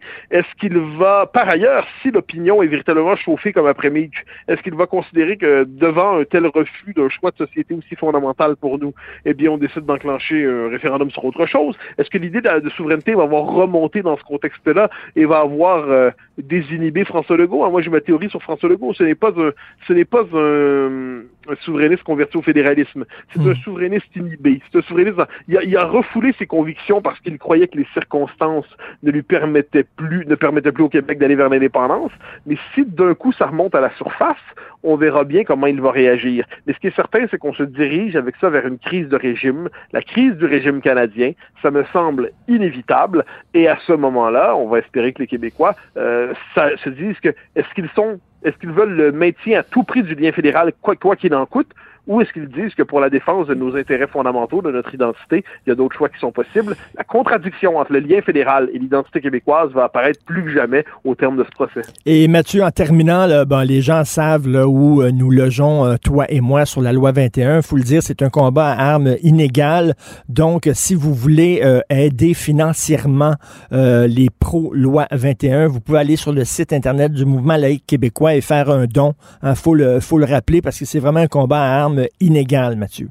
Oui, absolument, absolument. C'est un, combat à armes inégales. C'est un combat, c'est David contre Goliath. C'est un combat du Québec par rapport au Canada. Et c'est un combat qu'on mène avec des, des, finalement des, bouts de moyens, hein, des, des de moyens devant une, un ars, l'arsenal du camp face qui est incroyable. Je pense qu'effectivement, la mobilisation de tous d'une manière ou d'autre, la contribution dans les moyens de chacun, c'est loin d'être une mauvaise idée pour être capable de mener ce combat démocratique et national. Merci beaucoup, Mathieu Boccoté. Martino, même avec un masque, c'est impossible de le filtrer. Vous écoutez Martino. Cube Radio. Alors, vous connaissez certainement l'hôtel Place du Puy. C'est au coin de Saint-Hubert et Sainte-Catherine. Alors, c'est transformé en refuge pour itinérants. Ça ne fait pas le plaisir de tout le monde. Monsieur Yannick Brouillette, directeur général de Village Montréal, la société commerciale de la rue Sainte-Catherine-Est, lui craint euh, que, qu'il y ait beaucoup de problèmes dans le quartier. Il est avec nous. Bonjour, Monsieur Yannick Brouillette. Bonjour, M. Martineau. Écoutez, votre prise de position elle est assez, euh, est assez courageuse et casse-cou parce que vous savez ce qu'on va dire. Ben, c'est ça. Il veut pas des, pauvres, il veut pas des itinérants. Lui, là, il est contre ça. C'est pas bon pour euh, la rue. Euh, ça va faire fuir les gens. Vous manquez de compassion puis vous n'avez pas de cœur. Ben, en fait, euh, on est très en accord avec les mesures qui ont été annoncées. Là, c'est pas une question qu'on veut pas que l'hôtel Place du Puy se transforme en refuge. On est très conscient qu'il y a des personnes en situation d'itinérance et des personnes marginalisées qui ont besoin d'aide. Alors qu'on leur apporte l'aide dont ils ont besoin, on est en accord.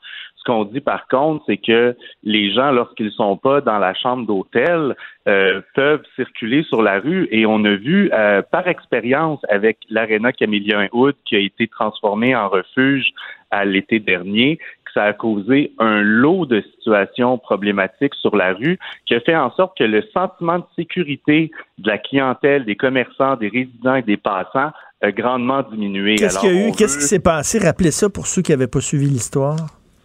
Ben, en fait, on parle de personnes en situation d'itinérance qui sont euh, couchées devant les commerces au moment de l'ouverture. On parle de défécation humaine un peu partout sur la rue, de situations violentes euh, euh, pour lesquelles on a dû faire intervenir la police à de nombreuses reprises, des gens qui crient sur, qui, crient aux gens. Bon, une série de, situations comme celle-là. Euh, qui, euh, qui, peuvent faire peur aux gens qui circulent dans la rue, effectivement. Parce que nous autres, vous savez, avec les bureaux de Cube Radio, c'est dans votre coin, c'est exactement sur la rue Sainte-Catherine-Est. On le voit, là, veut dire, les, gens, comme vous dites, le défect de, dehors, ils sont en, crise, ils délirent à voix haute, des fois il y a de la violence, ils se battent entre eux autres. C'est pas joyeux, joyeux dans, le coin du village, là. Non, effectivement. Et euh, donc, ce qu'on réclame, c'est une intervention euh, des autorités pour qu'il y ait euh, davantage de ressources. Donc ça, c'est une ressource d'hébergement et c'est très bien, on l'applaudit. Maintenant, ça prend des ressources pour aider ces gens-là lorsqu'ils sont sur la rue. Ben oui. Euh, c'est pas normal que des personnes qui sont en situation de, santé mentale fragile et qui sont en crise, voire en psychose sur la rue, euh, c'est pas normal qu'il n'y ait pas de travailleurs sociaux ou de psychologues ou de gens spécialisés qui soient là pour les aider. Et nos commerçants, notamment, ne sont pas outillés pour faire face à des situations comme celle-là. Alors, on appelle la police, on appelle la police, mais euh, ça prend des ressources qui sont davantage spécialisées. Parce qu'en même temps, il faut comprendre les commerçants. Là, veux dire, les commerçants du coin, là, je, sais bien qu'il faut avoir de la compassion, puis il faut avoir de la bienveillance, puis tout ça. Mais reste que quand tu as un commerce, puis tu rentres le matin pour ouvrir la porte de ton commerce, puis il y a quelqu'un qui dort dans l'entrée de ton commerce, puis qui a chié à terre, puis euh, quand tu ouvres ton commerce, il est là, puis il crie après les gens, puis les gens n'ont pas le goût de rentrer dans le commerce parce qu'ils ont peur. C'est pas drôle. Ben, c'est pas drôle pour le commerçant, c'est pas drôle pour les résidents et c'est pas drôle pour les passants. Donc, ça crée, comme je disais, un sentiment d'insécurité. Et comme je disais, on est bien en accord avec le, le fait qu'on doive les héberger, d'autant plus qu'il y a beaucoup de ressources dans le secteur des organismes communautaires, euh, des, des, des, ressources d'aide qui sont présentes dans le quartier. Alors, ça fait du sens que l'hôtel Place du Puy a été identifié, mais euh, la solution ne s'arrête pas là. là. Ça Hmm. prend un plan d'action concerté avec de- des ressources abondantes sur la rue pour aider ces gens-là et essayer de trouver un sentiment de sécurité et de paix dans le secteur. Et comment, comment vous expliquez là, que le parc Émilie Gamelin est devenu vraiment l'aimant de toutes les multi-pockets de Montréal? Je veux dire, on manque pas de parc à Montréal. Comment ça fait qu'ils se ramassent tous dans ce coin-ci? Ben, je pense qu'il y a beaucoup de ressources. Hein. Vous savez, Mm. euh, des ressources d'aide en santé mentale, des centres d'injection spécialisés, euh, des pharmacies spécialisées. Donc, étant donné le nombre important de ressources dans le secteur, c'est normal que les clientèles s'y retrouvent aussi. Et par les années passées, il y a toujours eu un lot de personnes marginalisées, itinérantes dans le secteur. Mais avec la COVID, euh, l'absence de festivals, de touristes cet été, euh, le- le- il y a une diminution de la, de la mixité sociale, si on peut dire. Donc, c'était plus évident, là, on était plus à même de constater la misère humaine sur la rue. Fait que vous autres, vous le prenez en pleine face, parce que, bon, avec toutes les mesures de confinement, de consignes sanitaires, les bars fermés, les restos fermés, en plus, euh, euh, ben, c'est ça, une population très multipoquée dans la rue, puis tout ça, c'est pas évident pour vos commerçants là, dans le coin. C'est pas évident et euh, vous savez, le village à Montréal, on a un produit touristique qui est, qui est unique. Euh, C'est le plus grand village euh, ouvert à la diversité sexuelle et de genre, le plus grand village de SLGBTQ+, au monde. Hein? Au Et on monde? veut- au monde. Alors on veut euh, on veut protéger, on veut développer euh, les activités socio-économiques dans le secteur, mais c'est difficile de se présenter euh, aux, aux résidents, aux touristes, puis d'être un secteur convoité autant pour euh, les résidents que pour euh, les, les- les- la clientèle et, et- et la communauté quand on a autant de problèmes sociaux qui sont pas réglés. Ben oui, puis là, bon, les policiers, moi, j'ai vois les jeunes policiers là, qui parlent, puis ils sont gentils, puis ils écoutent les gens, puis euh, l'autre jour, c'était une fille qui était en psychose, était peut-être en manque de dope, puis il y avait deux policiers qui l'écoutaient vraiment calmement, mais en même temps, les policiers non plus sont pas équipés, c'est pas leur job, là, c'est pas des travailleurs sociaux. Exactement. Et vous savez, on suit de près la situation à Vancouver qui a changé euh, ses politiques relativement aux interventions de première ligne pour les personnes en situation d'itinérance et les problématiques reliées à la santé mentale. La ville de Vancouver a retiré cette ces interventions-là de première ligne aux policiers et a augmenté le financement des organisations communautaires spécialisées. Donc, on suit ça de près. C'est peut-être une piste qui est intéressante euh, qu'on va proposer aux autorités. Parce que moi, je suis allé faire un reportage à Vancouver, le fameux quartier là, où c'est très, très élevé, là, beaucoup de drogue, beaucoup d'itinérance. Puis je peux vous dire là, que ce quartier-là de Vancouver fait passer le village pour Westmount. Ouais, Vraiment, ouais. c'est élevé en Christie à Vancouver, énormément. Ça a l'air de- ça a l'air d'un film de zombies, là. Euh, donc, eux autres ont, changé, c'est-à-dire qu'ils ont dit, euh, ils ont déloadé les policiers, puis ils ont eu davantage de travailleurs de rue, c'est ça? Exactement. Donc, plus de ressources terrain, moins de répression, plus de prévention et de l'aide qui est Donc, une personne qui est en psychose, une personne qui est, qui, qui est sans abri mais qui va bien mais qui cherche un logis pour la nuit, une personne qui, qui est toxicomane. Euh, c'est pas des types d'interventions qui sont nécessairement les mêmes. Et vous avez raison de dire que les policiers sont pas toujours outillés pour faire face à ces situations-là. Ou encore, la judiciarisation n'est pas toujours la solution non plus. Quelqu'un qui est en psychose et qui fait peur aux gens sur la rue, euh, la police va intervenir, mais après la psychose, euh, 30 minutes plus tard, une heure plus tard, la personne va se retrouver à nouveau sur la rue et va avoir accès à des médicaments, des drogues et peut revenir dans la même situation. Là. Donc, Hmm. euh, ça prend. euh, c'est pas, c'est pas vrai que euh, l'ajout de, de policiers c'est la seule solution.